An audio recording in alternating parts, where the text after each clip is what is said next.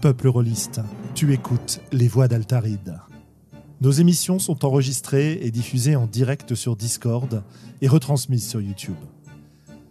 Tu peux venir participer à la discussion sur le chat, sur le serveur Discord, ou nous laisser des commentaires après les émissions. Tu trouveras toutes les infos à propos du podcast sur le site www.sandrone.fr.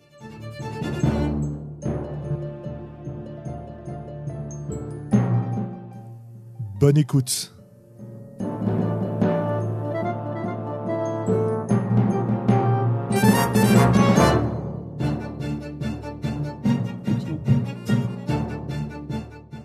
Et voilà, c'est parti.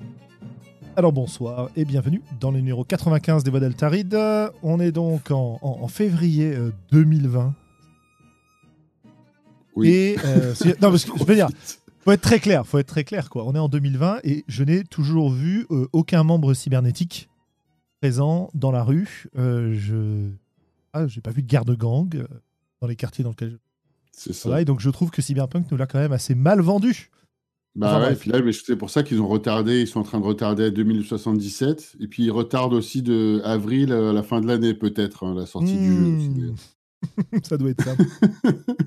Donc euh, les implants, euh, je crois qu'on peut les attendre encore un petit peu. Ah, il y en a qui commencent à apparaître, cela dit. Enfin, Euh, oui, pour le commun des mortels, on va dire. Enfin, pour le commun. Et c'est pas le même paradigme, voilà. C'est pas le même objectif, c'est pas le même paradigme que dans le, Non. dans le jeu de rôle. Non, mais par Euh, contre, au niveau dystopie, euh, on n'y on est pas trop loin, on avance assez vite. ouais, ouais, ouais, les méga corpos se portent bien. Oui, oui, exactement. Hmm. Donc, ah bah voilà. On sait pourquoi on a une malédiction ce soir et que malheureusement Sandra et Globo ne peuvent pas être là. C'est parce Oui. est là. Salut. Salut Herwick. Et donc Ah, comme il peut être là ce soir, bah, est porteur et- de malédiction, souvent. ah ouais, ouais, ouais, ouais, toujours, toujours. Ah, d'accord, ok. Donc, euh, donc voilà. Donc, on va donc vous parler de conseils, conseils de jeu. Et comme je le disais hors antenne à l'instant, pour les gens qui sont présents euh, sur le chat, si vous avez envie de nous rejoindre euh, à l'audio, parce que du coup on a de la place, n'hésitez pas à me faire signe. Je vous ouvre le micro, vous pouvez faire votre intervention et puis on discute. Et puis voilà, on est là tranquille entre nous, pas allumer un feu, mais euh, mais c'est un peu le qui les écoute, quoi. voilà, c'est un peu l'idée. voilà. Bien, bien, bien, bien.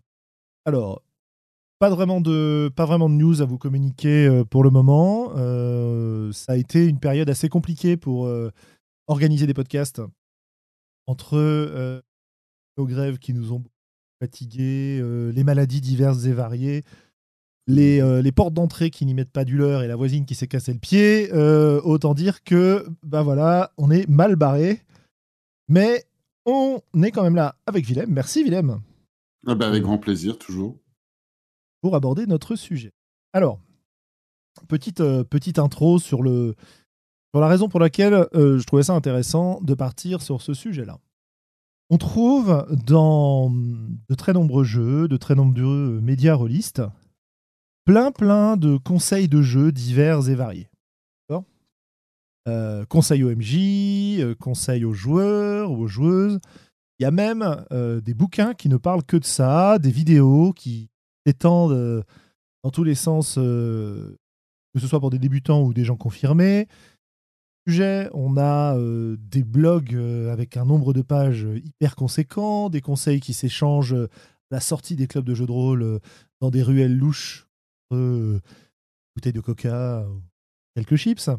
Bref, euh, le conseil de, jeu, c'est vraiment un truc qui est constitutif du jeu, quoi. Depuis, le début, finalement, on se rend compte qu'on les règles du jeu ne suffisent pas. En fait, dans, dans la plupart des jeux, les règles du jeu ne suffisent pas, à moins qu'on considère les conseils comme faisant partie des règles, évidemment. Et on doit toujours nous expliquer comment les manier. Comment faire en sorte d'arriver à avoir la partie qui nous satisfasse. Et moi, ça me. Si je, si je compare ça à ma pratique personnelle, toi, tu, tu me diras ce que tu en penses, Willem, juste après. Mhm. Euh, en fait, il y a des conseils qui m'ont été très utiles autrefois qui aujourd'hui me paraissent complètement à côté de la plaque. C'est-à-dire que, comment dire, j'ai évolué dans ma pratique de jeu. Les choses qui m'intéressent ne sont plus les mêmes. Et par conséquent, bah, les conseils qui m'apportaient beaucoup autrefois, aujourd'hui, ne me conviennent plus, ne me correspondent plus. Et euh, dans certains cas, limite, euh, m'agacent un peu. Oui. Je sais pas pour toi, est-ce que tu as eu euh, des évolutions comme Non, ça? c'est- parfait, euh, c'est parfait qu'on démarre là-dessus parce que c'était exactement ce que j'étais en train de penser que euh, et oui, j'ai eu ce genre d'évolution. Je, enfin, je, je pense que c'est en y réfléchissant que j'ai eu ce genre d'évolution. C'est-à-dire, c'est-à-dire que on ne, j'ai ne réalisais pas quand j'étais bah, plus jeune et au début de la pratique que les conseils que je pouvais lire ou que je pouvais, euh, enfin, ce n'est utile que parce que je, que dans une certaine mesure et dans un certain contexte, plutôt que d'être euh, objectif pour toute situation. Alors que quand on lit un conseil, euh, et pour souvent, il y a pas mal de gens, enfin, ça m'est arrivé de voir des gens qui donnent des conseils, comme euh, voilà, bah, tu as un conseil pour tout le, le jeu de rôle euh, différemment, et puis après, petit à petit, de réaliser qu'en fait, il y a autant de façons de jouer qu'il y a de gens, et que en fait, les conseils sont pas toujours adaptés pour tout et pour toutes les situations et toutes les personnes. Ouais. Et dans du ton coup, je cas suis content qu'on démarre par là, quoi. Ouais, et dans ton cas, alors, est-ce que tu as des, t'as des souvenirs comme ça de, de conseils de jeu qui t'ont été utiles et qui ne te le sont plus aujourd'hui? Euh, c'est difficile de se rappeler exactement de ce que des choses qui m'avaient été utiles par le passé. Ouais. Euh, au, au début, je sais que. Non, c'est marrant parce que ça, du coup, je les ai oubliés. D'accord, bah ça marche, y a pas de Je souci. sais hein. plus ce que c'est, quoi. Je sais plus ce que c'est parce que du coup, les trucs auxquels je suis en train de penser, c'est des choses que je fais encore. À la limite. Ou il y a ce à quoi je peux réagir, c'est-à-dire que pour me préparer là, j'ai regardé quelques vidéos et quelques conseils vite fait. Hmm. Et il y a des trucs avec lesquels je genre, je suis pas d'accord. Euh, ou j'ai eu une conversation assez animée dans un bar il y a pas très longtemps avec euh, deux personnes euh, sur, après je sais pas si c'était les bières aidants, mais j'avais l'impression d'être pas particulièrement d'accord avec la vision de, de maîtrise de- d'une des personnes avec qui j'étais en train de parler. Ouais. Euh, c'est, quelle- qu'est-ce qu'elle développait comme, euh, comme vision? Là, on parlait, de, on parlait de ne pas faire de cadeaux à ses joueurs et d'être impartial et de laisser mourir ses- les personnages. Hmm. Ou, de, ou que les personnages meurent. Donc, on parlait de la mort des personnages en particulier. Et de comment gérer la mort d'un personnage en tant que maître de jeu. Euh, ou comment gérer les. Et du coup, ça, ça allait vers comment gérer les jets ou comment gérer les actions, etc. Euh, alors, je suis pas entièrement certain si on s'était compris ou pas, mais il y avait une certaine intransigeance qui venait euh, de la part de la personne avec qui je parlais. Enfin, en tout cas, c'est comme ça que je l'ai entendu. Euh, sur euh, genre les personnages, ils doivent mourir. Et alors que moi, la manière dont je le vois, c'est que pour moi, ça doit mourir.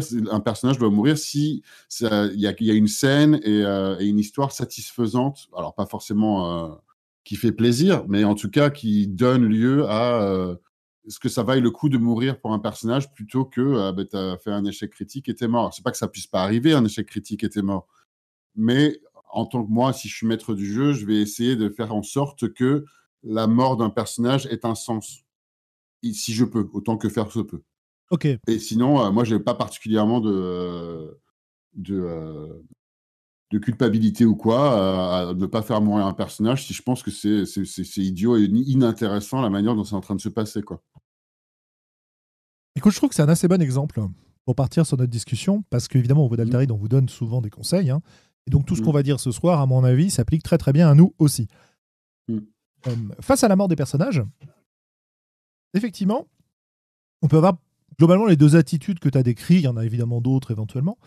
Mhm. Euh, mais les deux, en fait, vont supporter des visions différentes du jeu et des attentes différentes du jeu, à mon avis.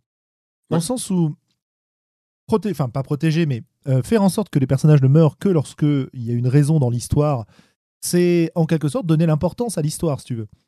Donner Mhm. l'importance au récit qu'on va construire, c'est s'intéresser à avoir des personnages qui sont, euh, enfin qu'on peut mettre en valeur, qu'on peut faire briller, qui sont en général héroïques et qui vont oser entreprendre des actions héroïques parce qu'ils savent, on s'est vite compte, hein, que derrière le meneur de jeu va pas les tuer sur juste, juste un jet de dé raté, quoi.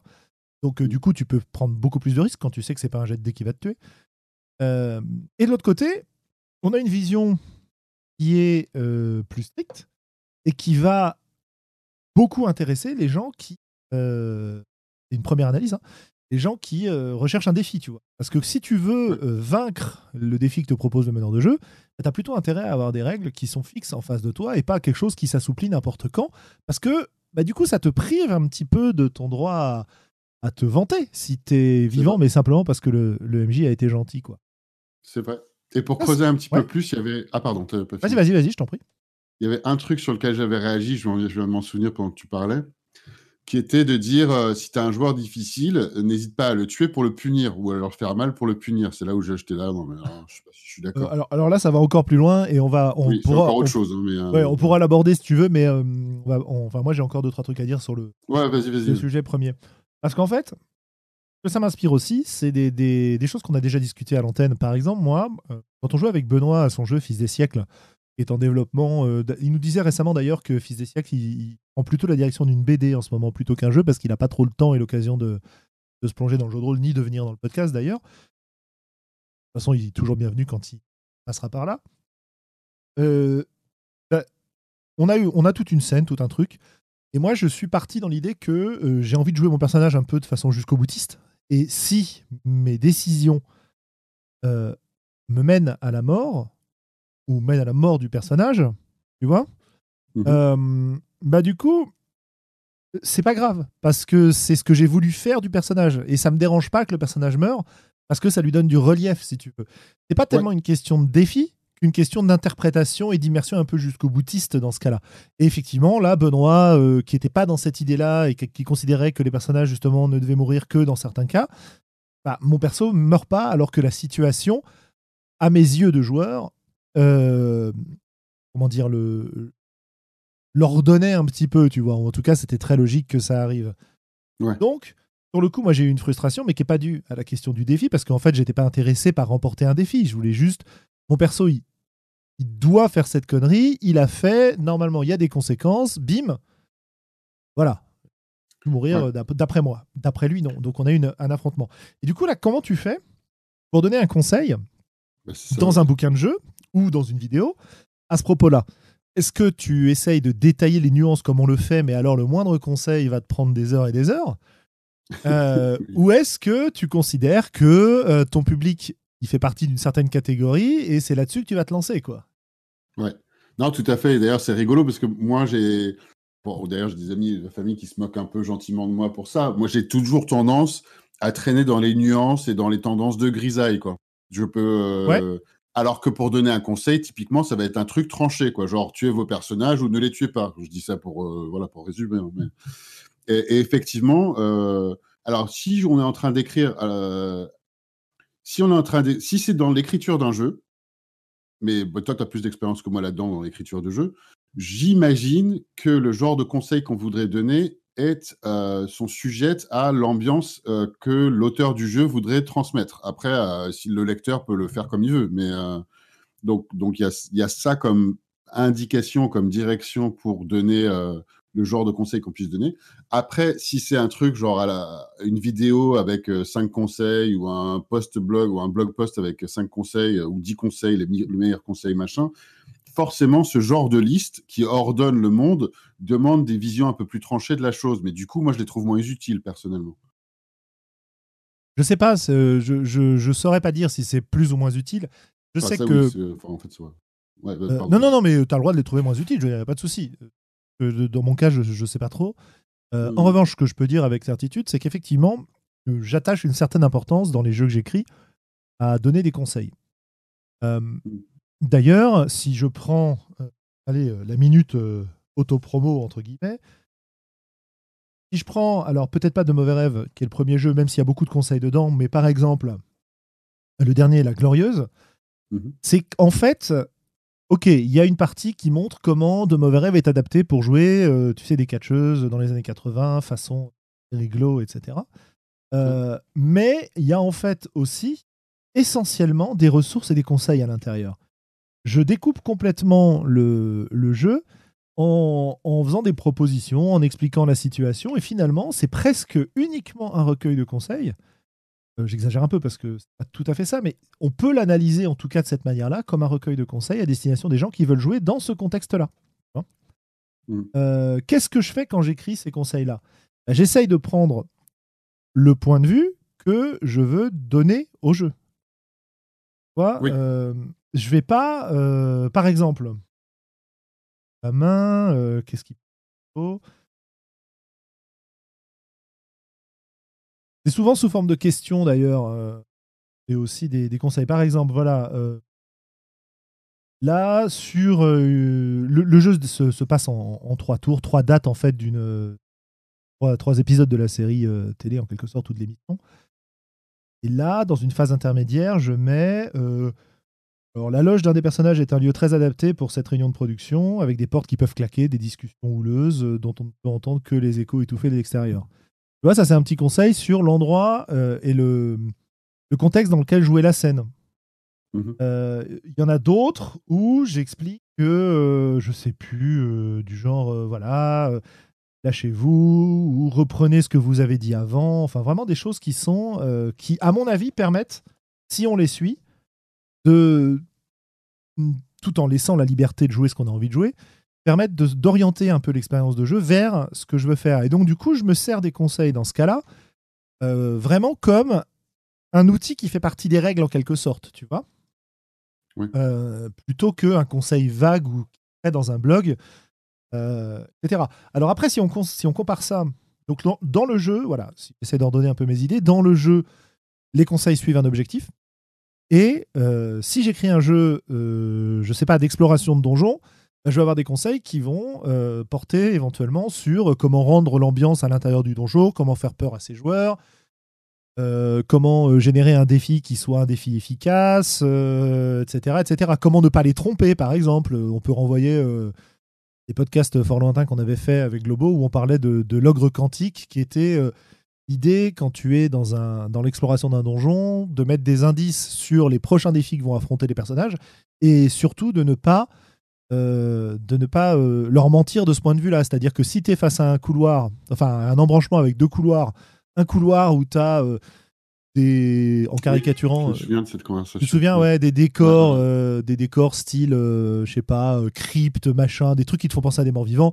Alors que de l'autre côté, tu as des trucs tribaux, genre, genre voilà doit avoir une tribu d'humanoïdes, d'orques ou je ne sais quoi qui euh, prennent. Si les joueurs décident d'aller du côté euh, mort-vivant parce qu'ils ont des armes contre les morts-vivants, etc., bah, tu vas pas faire repopper euh, ton chef orc de ce côté-là parce que de toute façon, c'est tout ce que tu avais préparé, tu vois. Oui. Pardon. Donc, tu vois, ça, c'est le genre de conseil qu'on va pouvoir peut-être donner de ce point de vue-là. dans un jeu, adapté au jeu, adapté à l'expérience que tu veux, que tu veux donner. Absolument. Voilà, sachant que tu vas dans ce cas-là considérer que euh, d'une part, les conseils que tu donnes ne s'appliquent qu'au jeu, entre guillemets. Ouais, tout à fait.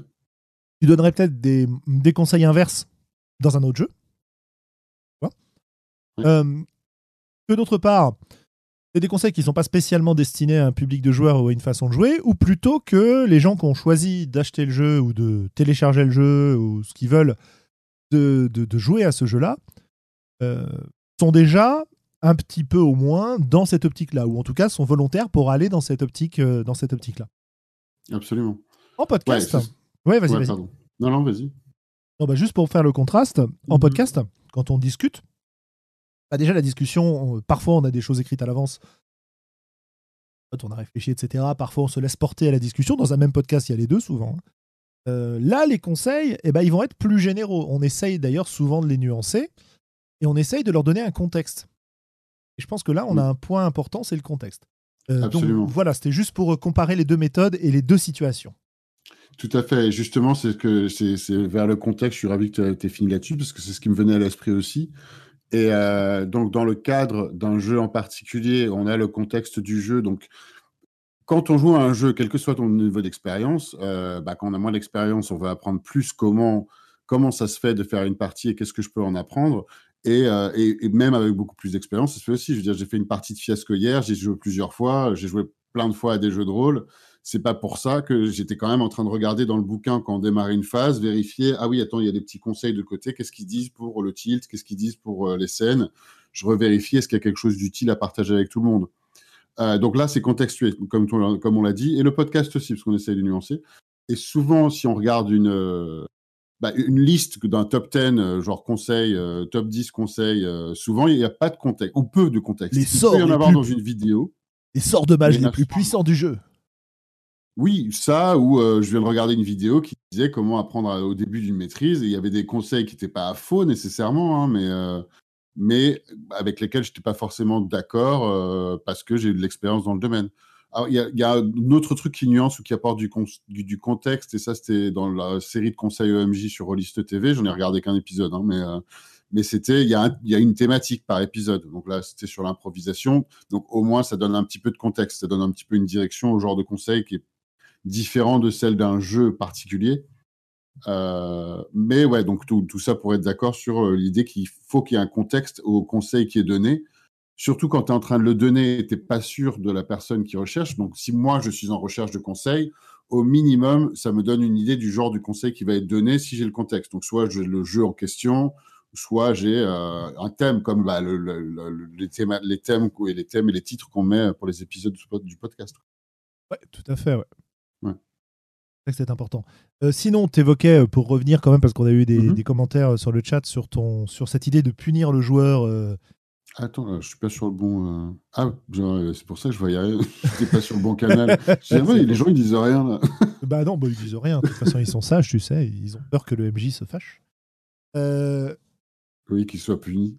Ouais, c'est ça. Donc euh, voilà, c'était ça, c'était punir le joueur. Tu vois, il y a, y a Erwick qui nous dit punir le joueur par son personnage, toujours trouver ça contre-productif. Cyril qui nous dit je suis personnellement pas favorable non plus. Préfère de loin discuter avec le joueur. Si vraiment ça devient trop problématique, à ma table. Mais en fait, je crois pas avoir eu à le faire. Ouais, ouais, ouais. Euh, moi aussi, je trouve que c'est un très mauvais conseil. J'ai vu ça euh, sur Twitter aussi, qui disait euh, soyez juste méchant. Quelqu'un qui disait est-ce que vous avez des conseils Je suis un peu nerveux, c'est ma première partie. Bah écoute, si t'es trop nerveux, sois méchant avec tes joueurs. Ah bon Ouais, bah, moi ça me dénerve. C'est moi qui ai mis l'emphase, hein, mais ça avait l'air d'être lu comme ça sur Twitter, quoi. Donc. ouais, ouais. Mais euh, euh, c'est effectivement quelque chose qu'on entend assez souvent. Mais tu sais, autant j'ai tendance à désapprouver ça, autant dans mes premières années de MJ, c'était un truc que j'ai pu avoir tendance à faire. Parce que j'avais besoin de sentir, enfin j'avais l'impression d'avoir besoin d'un contrôle sur ma table de jeu. Et donc quand euh, quelqu'un vient me dire ouais en fait n'oublie pas t'es le MJ c'est toi qui décides t'as un joueur qui te fait chier tu le punis comme ça il apprendra à jouer correctement il arrêtera de faire n'importe quoi chose qu'on a entendu moult, moult et moult fois. Et je l'ai re-entendu. C'est exactement ce que j'avais. Enfin, c'est plus ou moins ce que j'ai entendu il n'y a pas si longtemps. Et c'est quelque chose que. Euh, je pensais qu'on disait plus après un certain âge. Quoi. Genre, c'est un truc que tu vas dire quand tu es ado si tu viens de démarrer. Mais pour quelqu'un qui a vraiment beaucoup d'expérience du jeu, euh, ça se fait plus. Enfin, on est passé à autre chose. Quoi.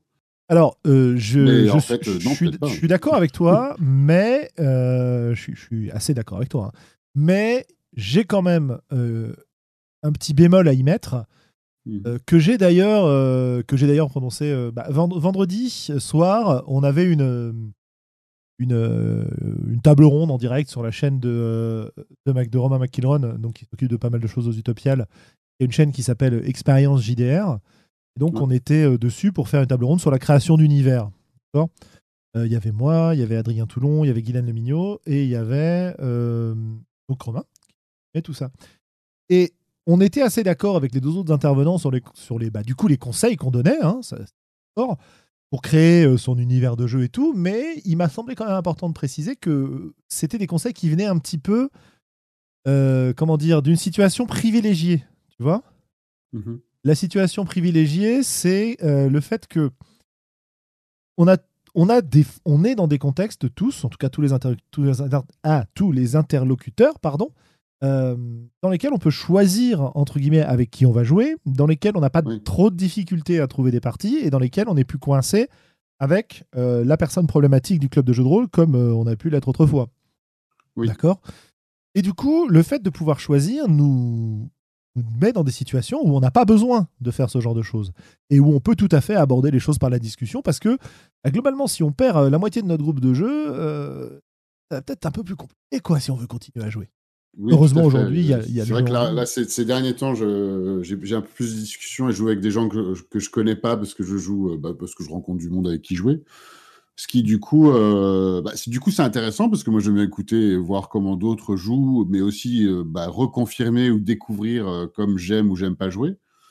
mais j'ai aussi le, suffisamment d'expérience pour euh, comment dire, pour l'affirmer. Et après, pour choisir, euh, bon, bah, soit en fait, vous savez quoi, moi, ça si j'ai que ça comme option de jeu, je préfère ne pas jouer du tout. Mais, mais je c'est pas, pas sur un truc sur lequel je m'étais engagé, hein, c'est juste. Oui, oui, j'ai bien euh, compris, ouais.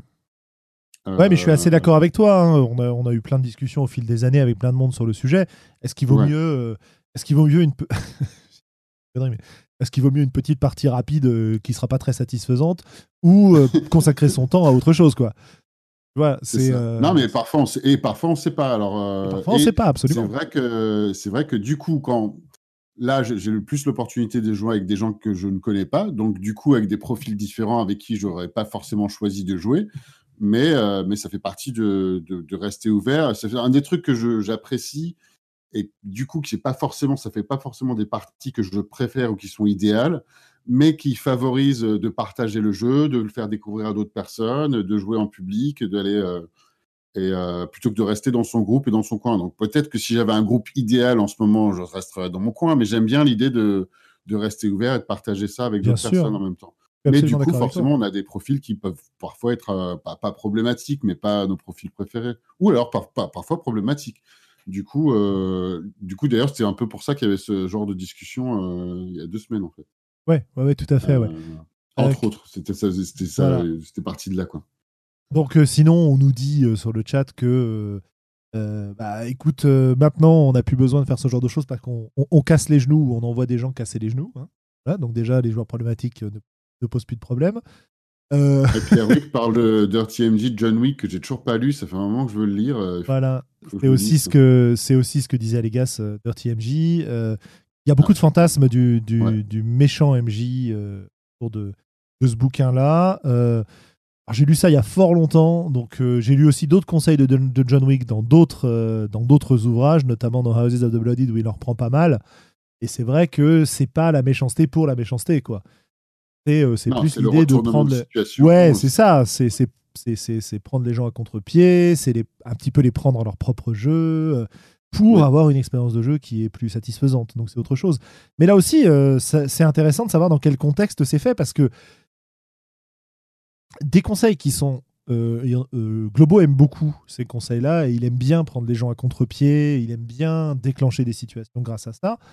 C'est pareil, il faut réfléchir aussi au contexte et à qui tu t'adresses, parce que c'est vrai que quand tu es face à des... Pour prendre un exemple, quand tu es face à des joueurs très expérimentés, mmh. ils savent aller chercher les petits avantages de système, qui savent euh, comment se comporter, ont vraiment l'habitude du jeu de rôle. C'est intéressant d'aller les surprendre et d'aller les prendre à contre-pied et d'utiliser leur, euh, leur euh, comment dire leurs images du jeu, leurs idées, leur, euh, leur conception du jeu, de le prendre à contre-pied pour les tromper et quelque part créer la surprise. Mais c'est un truc qui va potentiellement pas marcher du tout avec des gens qui sont moins expérimentés. Familiarité, c'est pas mal. En fait, en fait le, le, terme que j'avais en tête et que je ne voulais pas dire parce que c'est le terme de représentation. Voilà. Et ça m'a pas semblé un petit peu trop euh, pédago-prof. Les représentations, hein, c'est la, façon dont les gens se représentent une idée, un concept. Qu'est-ce qu'ils ont acquis et qu'est-ce que le concept veut dire pour eux, quoi. Donc en fait, ça, ça colle bien dans ce cas-là. Euh, Je sais pas mmh pourquoi j'ai. Euh, alors sinon, euh, ouais, leurs habitudes, leurs idées préconçues, super. Routine aussi, c'est très bien, Cyril Webb. Ouais, tout à fait.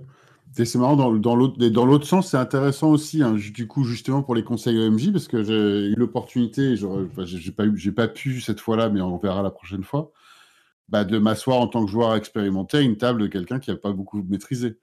Euh, et qui, du coup, euh, d'une part, me demande des conseils. Donc, euh, je pense que, enfin, moi, ma tendance, si je peux au maximum, quand je suis sur ce genre de table, c'est d'essayer d'inclure les autres joueurs au maximum, surtout s'il y a d'autres personnes qui, enfin, d'ailleurs, en fait, quel que soit leur niveau de jeu, hein, mais d'aller jouer avec d'autres euh, d'autres personnes et puis après de faciliter les choses au MJ en, bah, en acceptant ce qu'il m'offre et pas en allant chercher ailleurs quoi.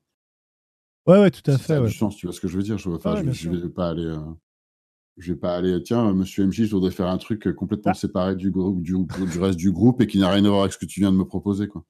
Et tu vois, ça me, ça me renvoie une remarque euh, plus générale sur les conseils de, de Rom Jesper. On va reprendre le pseudo qui est là. Euh, j'espère quoi qu'elle est souvent avec nous, etc. Euh, bah, il nous dit le piège du conseil hors jeu spécifique. Est-ce que ce serait pas aussi la construction d'une culture de l'excellence qui permet de donner euh, du sens à un passe-temps chronophage?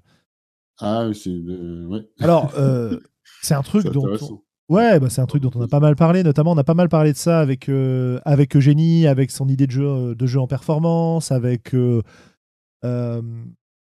avec tous les conseils qu'elle donne en fait aux joueurs pour jouer mieux, entre guillemets, ou en tout cas de façon plus satisfaisante pour elle, pour s'ouvrir des horizons, qui font effectivement, qui introduisent effectivement une, plus qu'une culture de l'excellence, une exigence, parce que t'es pas forcé d'y arriver. Par contre, les outils existent et pourquoi pas les utiliser, tu vois.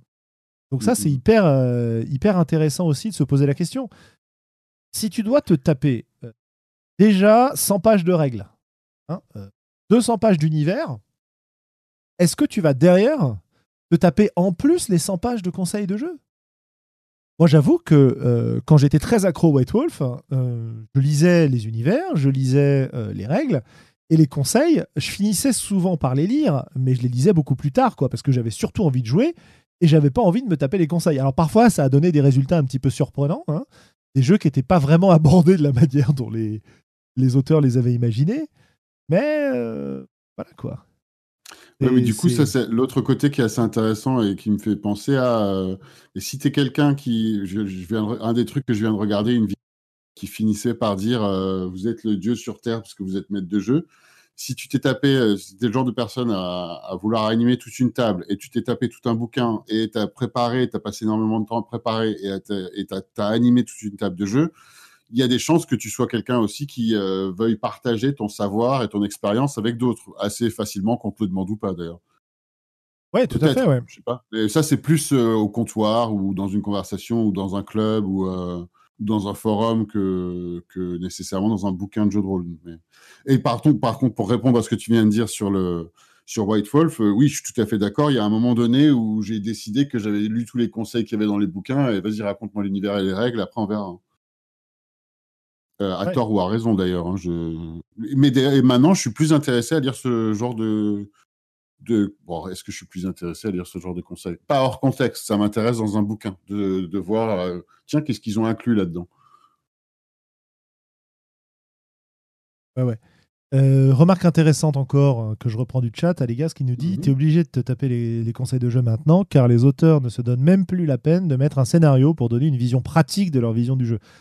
je suis assez d'accord. Enfin, je c'est vrai que moi j'ai tendance à lire des jeux aujourd'hui où t'as pas de scénario, mais où tu as des exemples de jeux et des exemples de jeux qui sont plus ou moins euh, plus ou moins poussés quoi. Et du coup, euh, voilà, l'exemple de partie est intéressant de ce point de vue-là. C'est vrai que c'est vrai qu'on a moins de scénarios alors qu'il y avait toujours des scénarios dans les bouquins, enfin dans les jeux quoi. Mais je sais pas si c'était moi en fait. Euh, bah, il y a beaucoup une tradition française en ah. particulier qui a dans la tradition française si tu veux quand ils traduisaient des jeux ils rajoutaient souvent des scénars T'as toute la gamme ah, L5R par exemple et 7C qui avait été faite comme ça, tu vois, dans les, dans les, dans les, euh, quand tu prends les bouquins de clans de L5R, les anciens, pas les, pas, pas les, nouvelles versions, euh, dans les bouquins de clans, tu as toujours un, deux scénarios euh, mm-hmm. qui ne sont pas nécessairement présents dans la version anglophone. Voilà, parce que parce que dans les années 90, globalement 90-2000, les éditeurs français et auteurs et traducteurs français pensaient qu'il fallait rajouter des scénarios pour avoir une plus-value, quoi. Ouais. Alors après, on peut... une plus-value, une, euh, enfin rajouter de la valeur, je sais pas, non, si c'est ça. Oui, oui, oui, oui pourquoi pas, ouais. Tout à fait, ouais, ouais, mhm. tout à fait, pour justifier un peu le prix supérieur aussi, parce que la traduction, ça a un coût, en fait. Ouais, ouais. Qu'est-ce qu'il y a alors évidemment Ça nous renvoie au... pour les contreparties. Qu'est-ce qu'il y a d'autre comme conseils qui sont utiles euh, Après, il y, a toute la, chose qui est intéressante, c'est d'entendre euh, qui est pas tout à fait du conseil, et ça on en fait beaucoup quand on discute aussi, hein, c'est de, de parler de la manière dont on joue nous. Et moi j'ai plutôt tendance à peut-être partager. Si quelqu'un me demande conseil, j'ai tendance à dire bah, écoute voilà ce que je fais et comment je le fais et où je l'ai appris. Mmh. Euh, enfin où je l'ai appris, bah si remarque où je l'ai appris, parce que par exemple je regardais cette vidéo de Rollist TV où il mentionne une, une mind map. Ouais. Euh, quelque chose très intéressante, mais il le passe en coup de vent. Je me suis dit, bah tiens, je savais pas que c'était, il fallait, moi je, je connais, donc euh, je, ça m'a pas choqué plus que ça, mais ce qui m'a choqué, c'est que j'avais pas, la pensée que j'ai eue, c'est que j'avais pas réalisé que c'était euh, une connaissance qu'il fallait avoir acquise pour regarder cette vidéo. Euh, ok. Tu vois ce que je veux dire? Tu, penses que si on connaît pas les mind maps, euh, le, le, conseil qui est donné sur le sujet est pas très utile, c'est ça? Bah, moi, ça m'a, ça m'a fait dire, ah ben non, mais si je connais pas les mind maps, là, j'ai pas compris les cinq minutes que tu m'as raconté. Il faudrait que j'aille vérifier. Après, ou peut, mais ceci dit, peut-être que peut-être que c'était évident, mais je suis pas certain. Euh, bah, moi, j'ai commencé en. Hein, pardon. Vas-y, vas-y. Mais sinon, pardon, pour dire où est-ce que je l'ai pris, ça c'était dans la. Bah, on en avait parlé déjà il y a quelques années, mais c'est la, la, la, meilleure manière que j'ai. Enfin, la meilleure manière que moi j'ai vu, je, suis sûr que ça existe ailleurs, hein, mais euh, que je l'ai appris, c'était en lisant Non Armies, euh, la deuxième édition qui est sortie en 99, 2000, un truc comme ça.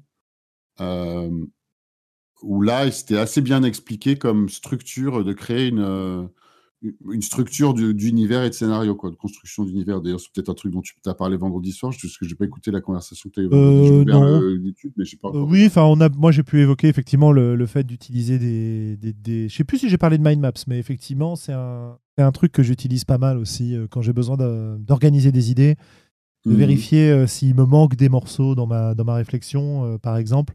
C'est vrai que c'est assez utile de ce point de vue-là, quoi. En tout cas, ce que j'aime bien dans ce style de conseil, c'est-à-dire de comment créer une structure. Euh, donc, pas, donc, pas tout simplement pour d'ailleurs pour expliquer vite fait, mais c'est euh, prenons euh, un PNJ, un lieu, une intention, un besoin, et on les lie ensemble avec des traits, des intentions et des choses qui s'y passent. Comme ça, on est en train de créer une structure. Donc, ça, après, créer une structure, c'est un, un, conseil qui peut être utilisé de plein de manières différentes. Donc, tu peux y mettre ce que tu veux dedans et tu peux y mettre ton propre style. Mmh, tout à fait, En tant que MJ. Donc, je trouve ça assez large. universel, c'est peut-être beaucoup, mais euh, c'est large, en tout cas. Ça, j'aime bien ce genre de choses. Ah ouais. Euh, je revois euh, deux, trois trucs. Mmh ouais. Ah oui, il y a un, truc intéressant aussi. Il y, y, a quelque chose qui va, dans beaucoup de cas, remplacer les conseils, en tout cas pour moi. C'est les actual plays aujourd'hui. Donc, toutes les parties enregistrées. Parce que mm. euh, quand on a le temps de les écouter et de s'y intéresser, c'est une manière aussi de, de se rendre compte de la façon dont les jeux sont joués sans avoir besoin de d'écouter ou de lire quelqu'un qui euh, passe beaucoup de temps à essayer de décortiquer la façon dont il fonctionne sans toujours beaucoup y arriver d'ailleurs parce que c'est très très difficile à mon sens de formuler des conseils qui permettent de reproduire la façon dont tu joues et dont tu maîtrises, tu vois. Donc, il euh, y a des gens qui y arrivent très bien, hein, mais moi, je trouve ça un petit peu difficile. Donc, euh, voilà. Alors, euh, y a, Erwick nous dit il y a un gros, un gros biais avec les actual play. Oui, oui, bien sûr, évidemment, ça dépend ce que bah tu écoutes. Si tu écoutes, il y a une grosse différence entre l'audition d'un, que j'appellerais un brut, quoi, où globalement, tu as toute la partie, tout ce qui se passe autour, etc et écouter quelque chose de monté pour être plus divertissant. Parce que évidemment, bah, il parle de 2D6 plus cool qui est très sympa, mais c'est vrai que quand tu écoutes 2D6 plus cool, tu as l'impression d'avoir des joueurs euh, et des joueuses extraordinaires euh, qui réagissent au quart de tour, euh, où tout s'enchaîne sans aucun problème très souvent. Et du coup, c'est super cool à écouter. Il est monté, j'ai jamais écouté. Bah, enfin, ça dépend des épisodes. Hein, ça, ça, dépend des épisodes. En général, il va dynamiser l'ambiance. Ça ne veut pas dire qu'il va trahir ce qui s'y passe. Hein. Ça veut dire qu'en général, il va couper des silences, il va couper des hésitations, euh, euh, des moments où on bafouille, euh, tu vois, pour rendre mmh. l'expérience plus agréable. Et c'est d'ailleurs c'est ce qu'il dit. Hein. Il le dit, il dit ici, on monte les parties pour en faire un spectacle, quoi. Donc, c'est très sympa. Bah, c'est biaisé, puis après, c'est biaisé à la manière dont les autres ou alors, en, même, en même, temps, quand tu le sais. de faire pareil ou de reproduire quelque chose qui nous plaît sans vraiment explorer comment est-ce que nous plairait de jouer, nous. Exactement, c'est un, c'est un, un, phénomène qui est lié aussi pas mal à euh, Critical Role. Euh, hmm. Donc tu sais, le actual play très célèbre euh, avec Matt Mercer. que même ça, j'ai eu du mal à. Enfin, j'ai essayé de regarder, hein, mais ça me. Moi, j'ai du mal avec les actual play. J'en ai écouté quelques-uns, ça me barbe un peu. Après, j'aime bien She's Super Geek parce que les, épisodes ah sont assez courts, donc ça va. Mais j'écoute pas trop tout le temps, même si j'aime beaucoup leur concept et j'aime bien les, intervenants en général. Mais mais ça me barbe très vite les actual plays, quoi. Même celui-là. Euh, moi, c'est très variable. Ça dépend vraiment si je fais autre chose ou pas en même temps, si je si j'ai du transport. Ça dépend vraiment vraiment de ce que je de ce que je dois faire en fait. Très mmh. variable. Euh, disons que ça m'arrive assez rarement d'écouter un actual play en faisant que ça, tu vois même en passant trois heures dans les transports, entre les bouquins et la quantité d'autres podcasts sur des sujets différents que j'écoute, mais bon, pourquoi pas. Hein, oui, non, mais après, chacun ses, chacun ses préférences. toujours, est, toujours est-il que c'est vachement, vachement sympa, quoi. Ouais. Pouvoir découvrir des jeux de ce point de vue-là, quoi. Oui, ça c'est vrai. Moi, il y a le côté que j'aime bien, et après, c'est vraiment, ou sans ça, je décroche, mais j'aime bien soit découvrir des nouveaux jeux, euh, du coup, si je suis super que j'aime bien parce que je découvre des nouveaux jeux en général. Et puis les épisodes, ils font moins d'une heure. Euh, du coup, si le premier épisode il m'a suffi à, pour moi à découvrir le jeu, je n'ai pas besoin d'écouter les autres. Euh, et puis, et ou le système. Alors ça, c'était sur comment ça s'appelle l'autre qui est célèbre, enfin ce qui est célèbre, qui est ah, qui, est, qui est de longue durée en campagne d'actual play en podcast, ça va me revenir. Bah, one shot podcast ou? Ouais, c'est sur One Shot Podcast. Ouais, c'était sur One Shot où il avait décrit le système, il commence à jouer, et puis j'ai fait bon, bah, c'est bon, j'ai compris, euh, j'ai pas besoin d'écouter plus quoi. ouais, bah, chacun son usage. Hein, euh, oui, oui, exactement. Mmh euh, pour en revenir au, au conseil en général, et de se recentrer un petit peu sur notre. Oui, oui, tout à fait. Euh, pour l'instant, je retiens effectivement que le contexte est important. Mais je retiens aussi que lire les conseils, ça a aussi un coût. Tu vois ça a aussi un coût en temps, en concentration, euh, en envie. Et du coup, la question que je me pose maintenant, c'est quel genre de conseils on a envie de lire dans un jeu? Je, rajoutais en coût, ça a un coût de, temps aussi, enfin de les tester en fait, ce que tu viens de dire, pardon. Oui, bien sûr. Oui. Pardon, pardon. Ouais, excuse-moi. Hein, qu'est-ce qu'on attend comme conseil dans un jeu? Et qu'est-ce qu'on attend comme conseil qui soit pas dans un jeu? Mmh, mmh, mmh. Qu'est-ce que t'en penses, toi? Eh ben, je pense que. Alors. Hmm. Je pense que quand. Alors, pour les conseils attachés à un jeu, certainement, avoir la perspective de l'auteur ou des auteurs sur comment jouer à ce jeu. Bon, idéalement, je voudrais avoir ça. Je voudrais avoir. Euh, donne-moi des conseils qui, qui me donnent, mais ça répète ce qu'on a dit tout à l'heure, hein, mais. Euh, qui me donne euh, lieu à avoir une bonne idée de ce que tu es en train d'essayer de faire avec ce jeu. Et je soupçonne, même si je ne l'ai pas lu, parce qu'il y avait une remarque de, sur, euh, sur au sujet de Sombre, que la moitié du jeu c'est du conseil, je soupçonne que ça a beaucoup à voir avec comment, euh, comment interpréter le genre de partie que l'auteur a créé. Enfin, que l'auteur envisage. Voilà, c'est ce que je veux dire. alors, il y a ça forcément, tu vas avoir, euh, ça on s'y attend, je ne sais pas si on les veut ou on les veut pas, mais il y, a, selon les jeux qu'on achète, il y a une portion qui est un peu du conseil générique. C'est souvent cela que je sentais que qu'il soit vraiment générique ou non, euh, ça fait partie du genre de truc que je, je, sautais pour lire plus tard, euh, comme on disait pas tout à l'heure de White Wolf. C'est-à-dire, il y a la version, et si vous n'avez jamais fait de jeu de rôle, voilà ce que c'est, voilà comment l'aborder. Mais, même ceux-là peuvent être adaptés au style du jeu, au système, parce que je pense que c'est intéressant. Alors ça, c'est peut-être un truc qui m'intéressait moins avant, mais qui m'intéresse pas mal maintenant. C'est avoir des conseils ou des, je sais pas, une note ou un paragraphe pour expliquer pourquoi est-ce que euh, le système de règles a été choisi pour être tel qu'il est. Ah d'accord, c'est intéressant ça. Ouais, besoin d'une une espèce de d'explication de texte qui explique les choix de, des auteurs du système, quoi. Ouais, ouais, ouais. Et euh, euh, quoi d'autre? Qu'est-ce qui, qu'est-ce qui est pas là T'as dit? Qu'est-ce qui, qu'est-ce qui euh, La première chose, c'était quel, quel conseil t'attends de voir dans un jeu ou t'espères voir dans un jeu? Qu'est-ce que j'attends de voir et, aussi, et quel conseil tu penses Enfin, en gros, tu tu t'attendrais à voir en dehors d'un jeu? En fait, des conseils qui seraient utiles, mais qui seraient pas appliqués à un jeu en particulier. Un autre truc que je m'attends à voir, et je ne sais pas à quoi ça ressemble exactement, mais c'est marrant parce qu'on on, mentionnait tout à l'heure, il y avait quelques personnes sur le chat qui parlaient de. Enfin, on parlait de. de, de comment ça s'appelle de, Ah, d'écrits de jeu, enfin, de. de un exemple, quoi. Un exemple, de, partie, ouais. un exemple de partie, exactement. Et euh, souvent, ça me barbe de lire. Ça, c'est un des trucs qui me barbe de lire les exemples de partie. Euh, mais c'est que ça reste intéressant quand je veux comprendre un point de règle. Mais ce qui me barbe encore plus, c'est s'il y a un point de règle que je n'arrive pas à comprendre ou que je n'arrive pas à trouver et que pour le trouver, j'ai l'impression qu'il faut que je lise l'exemple de partie. Ah. Euh, alors, je dis ça parce que je pense que ce qui m'intéresserait plus, ça rejoint un petit peu cette idée d'explication de, texte, euh, c'est en savoir plus sur Ouais, comment Maintenant, mais en fait, ça rejoint. J'avais une idée, mais c'est exactement pareil. Je sais pas si c'est différent de base. Juste, qu'est-ce que, qu'est-ce que les auteurs du jeu sont en train d'essayer de faire avec ce jeu, quoi, en fait. Ouais, ouais, ouais. Euh... Ouais, je sais pas, j'avais une autre idée, mais ça m'échappe. c'est pas grave. C'est pas, pas bien grave. déjà pas mal. On peut, on peut repasser un coup sur le chat, tu vois. Euh, qui nous dit euh, et il veut les best, les best practices, euh, practices enfin, ce qui propose la, une façon de bien jouer au jeu, de, une façon de jouer qui est liée au jeu lui-même. Mm-hmm. Voilà, qu'est-ce qu'on nous dit bah, Yukiko nous dit qu'il n'arrive pas à lire les exemples de parties, par exemple, hein, et Erwin qui. Donc c'est souvent rébarbatif. Il aime bien quand même quand il. Bon, c'est variable, ça dépend en fait, mais c'est vrai que souvent, c'est pas trop long, ça me plaît bien.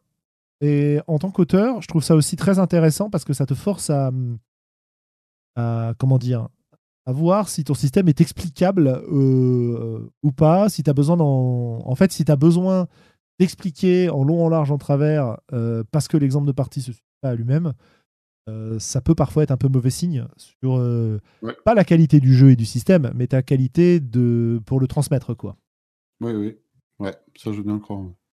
Voilà, donc ça, c'est des choses. Et sinon, pour les conseils qui ne. Les conseils qu'on voudrait entendre mais qui font pas partie d'un jeu, j'espère nous dit la façon d'aborder les conseils de Misdirected Mark Podcast, euh, c'est-à-dire le conseil, c'est une excuse pour dresser le, paysage d'une pratique spécifique en jeu de rôle. Oui, ça, c'est intéressant, c'est vrai. Et c'est un peu ce qu'on a fait. Euh, bon, c'est pas mal inspiré d'eux, ou en tout cas, on a été nourri par l'écoute de leur podcast, donc c'est pas étonnant, mais c'est ouais, ouais, c'est un truc qu'on aime bien faire, ça. Euh, on, mmh. prend un, on prend une idée, un, conseil qu'on pourrait donner, etc. Et puis derrière, euh, tu développes tout ce que ça implique. Parce qu'en fait, bah, comme on le disait tout à l'heure, quand tu donnes un conseil, tu le donnes dans un contexte donné en général. Et si tu détailles ce contexte, tu apprends plein, plein, plein de choses sur la façon dont les gens qui appliquent ce conseil jouent. En fait. Et ça, c'est hyper mmh. intéressant aussi. oui. Voilà, voilà. Alors moi, qu'est-ce que j'attends dans un, dans un jeu? Bah, C'est ça, ouais, des conseils qui permettent, euh, au-delà des règles, euh, de, de peut-être renforcer euh, l'intention de l'auteur ou ce que va produire la partie. Notamment, alors c'est assez paradoxal parce que quelque part, le conseil, ça peut être, et je ne suis pas sûr que ce soit très positif, vu comme un patch de ton système. c'est vrai si ton système. Alors après, ça dépend ce que tu cherches comme système. Mais si tu as un système qui peut être facilement détourné, par exemple, par des gens qui joueraient pas du tout dans la direction que tu as prévue, est-ce que c'est un problème ou pas? C'est une grande question.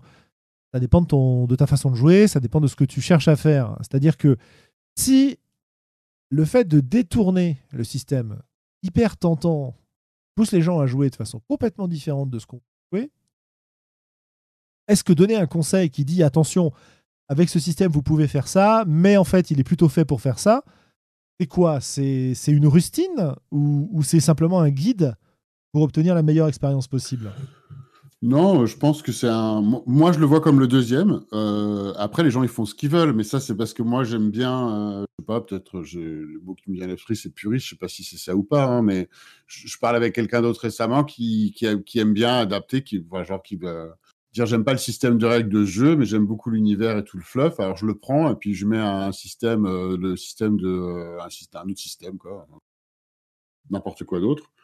Euh, et voilà. Alors que moi je le verrais plutôt comme bah non si je si j'aime pas les règles du système, enfin si j'aime pas le, système de règles d'un jeu, je vais je vais probablement pas le maîtriser quoi. Je, je vais dire que enfin j'aime bien croire, c'est pas toujours le cas. Hein, mais même peut-être pas du tout le cas, mais j'aime bien croire que le système a été créé avec les règles ensemble pour que ça marche bien ensemble. Donc il y a, une, y a une, une, adéquation entre les deux qui fait que qui fait que j'ai pas envie de les séparer quoi. Donc je vais essayer de trouver un jeu euh, dont l'univers et les règles ensemble me plaisent perso. Tu vois. Ouais, moi je, je ne peux qu'abonder dans ton sens parce que c'est vrai que je suis beaucoup moins sensible que j'ai été autrefois euh, à la promesse d'un univers en fait si mm. tu me promets, enfin c'est très rare que la promesse d'un univers de jeu soit, ça arrive hein, bien sûr, mais soit suffisante pour me donner envie de jouer au jeu quoi. Je vais toujours essayer d'aller voir le système et est-ce que le système lui va m'intéresser? Si j'ai le système qui m'intéresse et l'univers qui me qui me va ou qui me motive, bah là le jeu euh, c'est parti. Oui. Ce qui vient aussi, je pense, avec beaucoup d'expérience, parce que du coup, il y a aussi le, l'idée qu'avec beaucoup d'expérience, tu peux dire, bon, bah, c'est pas grave, tout le truc, je le jette, et puis le reste, on va improviser, on va bien le faire marcher, le truc. Quoi, tu vois. Ouais, c'est ça. Et, et ce, ce côté-là, ce qui nous renvoie aussi à la discussion qu'on a eue euh, dans les façons de créer des univers, tu vois, on avait une des méthodes qui était proposée, qui était la méthode en gros en flux tendu, en direct, quoi. C'est-à-dire que tu crées l'univers en jouant. Oui c'est vraiment euh, de façon dynamique de ce point de vue-là. Et moi, c'est vraiment la tendance que j'ai aujourd'hui. C'est-à-dire que si j'ai un bon système, si j'ai un truc qui marche, euh, bah, je vais me dire, bah, écoute, l'univers, on va le. On est, on est toujours capable de euh, se débrouiller pour avoir un univers sympa, en fait. Parce qu'on que on va le créer ensemble, parce qu'on n'a pas besoin de tout savoir dessus dès le début, parce que machin. Moi, c'est mon biais à moi, si tu veux. C'est ma façon de faire en univers émergent, etc. Donc, tu vois, de ce point de vue-là, c'est vrai que bah, je vais pas être attiré par, euh, par la promesse d'un univers parce que je sais que je suis globalement capable ou que nous sommes capables plutôt parce que c'est pas moi tout seul avec les gens avec qui je joue d'élaborer tout ça au fur et à mesure qu'on joue. Mais d'un autre côté, si j'en étais pas capable ou si j'en avais pas l'envie, parce qu'il y a aussi une envie, hein, euh, bah, c'est bien d'avoir un univers euh, bien riche. Moi j'aime bien, hein, c'est inspirant. D'ailleurs, un des conseils qu'on voit tout le temps sur conseil OMJ, c'est euh, lire, lire, lire, plein de choses qui vont nous donner des idées pour plus tard. Et euh, je pense que ça rentre dans la catégorie euh, lire et se renseigner sur des trucs que de lire tout le fluff et de, tous les univers et tous les, les mondes qui ont été construits par, dans d'autres jeux de rôle. Enfin, c'est un des plaisirs que j'ai à bouquiner du jeu de rôle, moi, de manière générale aussi. Ouais, tout à fait, ouais en tout cas par le passé, là, parce que juste avant qu'on enregistre, je te disais que je me suis remis à Mindjammer, que j'ai toujours pas fini, ça fait trois ans que je l'ai commencé. J'ai déjà un peu, un peu honte, mais bon, c'est pas grave. Écoute, on, lit à notre rythme, hein, c'est toujours pareil. Hein. Ouais, c'est ça, ouais. Euh, qu'est-ce que j'allais dire? Ah oui, alors il y a plein de trucs qui défilent sur le chat là, mais euh, un autre truc, alors je sais pas si on, on, peut voir si on a complété, mais une autre idée sur les conseils, je me dis, est-ce que les conseils sont toujours pour des gens qui ont moins d'expérience et, euh, et où est-ce que des conseils de MJ qui ont plus d'expérience doivent être, euh, je ne sais pas, différents ou abordés de manière différente ou... Je ne sais pas si c'est un, un, truc intéressant. Euh... Ah, si, il y a ce que oui, ce que Mathieu bah, dit. Si tu es en euh train d'écrire un bouquin, tu ne sais pas qui c'est qui le lit, hein, donc tu ouais, sais bien sûr, plus large, quoi. Donc. Bah, c'est justement oui, c'est ça ce que dit ce que dit Mathieu sur les jeux de euh, Jamie R. Nedjadi, euh, j'espère que je le dis correctement, qui, euh, qui adapte en fait les conseils, qui propose justement différents systèmes de conseils pour différents publics. Oui. Tu joues avec des débutants, voilà, tu joues avec des releases, voilà, d'autres conseils, etc. Donc ça, je les ai pas lus, faudrait. Hein. Et effectivement, ouais, ouais, tout à fait. Les, conseils vont être différents en meneurs, avec des, débutants, etc. Mais comme on a tendance à à vouloir lire tout un bouquin, c'est vrai que se taper des conseils pour des situations qui ne sont pas les nôtres peut être aussi un peu, un petit peu pénible. Quoi. Oui, ça peut paraître un peu barbatif, surtout si on avait passé du temps à jouer. Enfin, moi, ce que j'ai envie, j'aime bien lire des trucs. Manifestement, j'aime bien discuter un peu de théorie, sinon je ne serais pas sur le podcast. mais, mais pas que, quoi. Donc, euh... c'est intéressant. Ouais, c'est très intéressant. Euh, il y a aussi des, il y a des bouquins qui sont que du conseil. Genre, Absolument, euh, oui, c'est vrai qu'on n'en a pas parlé encore, à part l'évoquer. Never Unprepared, le bouquin sur la préparation avec euh, tous les, les, trucs et les astuces de préparation de jeu. Il y en a un sur l'improvisation. Oui, qui s'appelle Unframed avec plein d'auteurs. tu as les versions françaises aussi. Tu as mené des parties de jeux de rôle. Et, oui, que j'ai vu, je ne l'ai pas lu. Enfin, je, je, je, te, je, te, le prêterai si tu veux. Ouais. et, et, jouer des parties de jeux de rôle, dans laquelle j'ai d'ailleurs commis un article, était des joueurs. Et c'est vrai que ces, ces, bouquins-là sont intéressants parce qu'ils te proposent des conseils assez transversaux qui peuvent s'appliquer à plein de jeux. Et ça, ça nous renvoie un petit peu au, credo qu'on a, euh, entre guillemets, dans les voies d'Altaride au départ. C'est-à-dire appliquer ce qu'on apprend dans des jeux indés ou aux jeux euh, plus classiques auxquels on joue, tu vois. Introduire euh, les fronts d'Apocalypse World dans Donjons et Dragons, pour donner un exemple. Et des choses comme ça, quoi. Donc, c'est vrai qu'il y a aussi un côté très intéressant à avoir des conseils transversaux. À savoir, euh, bah, vous voulez faire telle ou telle chose, voici, indépendamment du jeu, parce que ça ne dépend pas du jeu, mais plutôt des compétences de meneur ou des compétences joueuses, ou en tout cas des compétences, c'est un petit peu chargé comme vocabulaire, donc euh, disons euh, savoir-faire, etc. Quoi, des, choses que tu, que tu maîtrises qui ne dépendent pas du jeu, on va dire. Mmh, mmh. Et Et c'est pas mal. J'ai aussi l'idée que beaucoup de conseils dans ces ouvrages-là servent en fait essentiellement à te rassurer quand tu es dans une position pas confortable, que tu n'as pas, pas tellement confiance en ce que tu es capable de faire, notamment. Ouais, il y a ça, il y a les deux en fait. Enfin, les deux. Y a, je suis d'accord avec toi, parce qu'il y a, y a une position dans laquelle tu peux être en recherche de conseils, c'est que bah, tu as un souci ou tu as un truc qui te turlupine, une question, un truc sur lequel tu n'es pas à l'aise ou, ou, quelque chose. Il y a une situation particulière qui fait que tu recherches. Ou alors une opportunité. Tu n'as pas trop d'expérience et tu parles avec quelqu'un qui a l'air d'en avoir beaucoup ou que tu as été sur une table avec quelqu'un que tu as beaucoup aimé, la manière dont il ou elle maîtrise et euh, du coup tu poses des questions, tu en profites. Euh, mais ce que la dernière chose que je viens de dire, d'ailleurs, de profiter et de rechercher, c'est marrant parce que l'autre chose, c'est qu'on assume, et ça fait partie de ce qu'on fait ici aussi, hein, c'est, on, parlait d'évoluer dans la manière de, jouer et de pratiquer, de rechercher des conseils ou même de discuter de la manière dont on joue. Tout le monde ne le fait pas. Je veux dire, il y, a plein de gens, crois que j'ai déjà parlé avec des gens qui jouent d'une certaine manière, ils ne se posent pas trop la question de la manière dont ils jouent ou de la manière dont ils maîtrisent. Du coup, euh, se demande pourquoi est-ce qu'il y a des gens qui lisent des bouquins euh, ou qui regardent des vidéos sur comment faire alors qu'ils le font depuis longtemps, ils n'ont pas besoin de, de rechercher. Ah, la, réponse est très simple, c'est pour râler dessus en disant ils disent n'importe quoi. Oui, il y a ça, mais je, voulais noter que c'est intéressant de. Non, non, mais je suis d'accord. Dans une, dans une démarche de, euh, je sais pas, d'apprendre, de grandir, de dire qu'il y a des choses que je sais pas et que ça peut être intéressant de les apprendre, de voir comment les ou de ou d'observer ta pratique par une autre lorgnette, quoi, par une autre façon de voir. Et c'est toujours très intéressant. En fait, euh, bon, euh, on a parlé de mauvais conseils quand on parlait de, punir ses joueurs tout à l'heure. Par exemple, moi, je considère que c'est de façon assez globalement un mauvais conseil. Bon, ok. Euh, il y a des gens qui considèrent que c'est conseil, pourquoi pas. Mais j'ai tendance aussi, en dehors de cas un peu extrêmes comme ça, à penser que beaucoup, beaucoup de conseils vont être utiles quoi qu'il arrive. C'est-à-dire que selon ta position dans l'expérience du jeu, dans ta façon de jouer, dans tes envies de jeu, euh, un conseil d'hier peut disparaître au profit d'un conseil d'aujourd'hui, comme je le disais euh, au début. Mais le fait d'avoir appris d'une certaine manière, à mon avis, est toujours assez utile parce que ça te permet au minimum de te projeter dans la vision de gens qui n'ont pas ton expérience. Alors, je ne veux pas parler de volume d'expérience, je veux parler de type d'expérience. Qui n'ont pas joué au même jeu, etc. etc.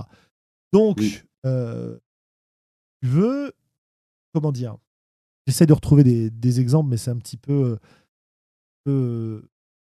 ah bah, par exemple, si on prend l'improvisation, les premiers conseils qui m'ont été utiles en improvisation, euh, c'était l'idée de lâcher prise. Tu vois, l'idée d'arrêter de, vouloir tout contrôler. Oui.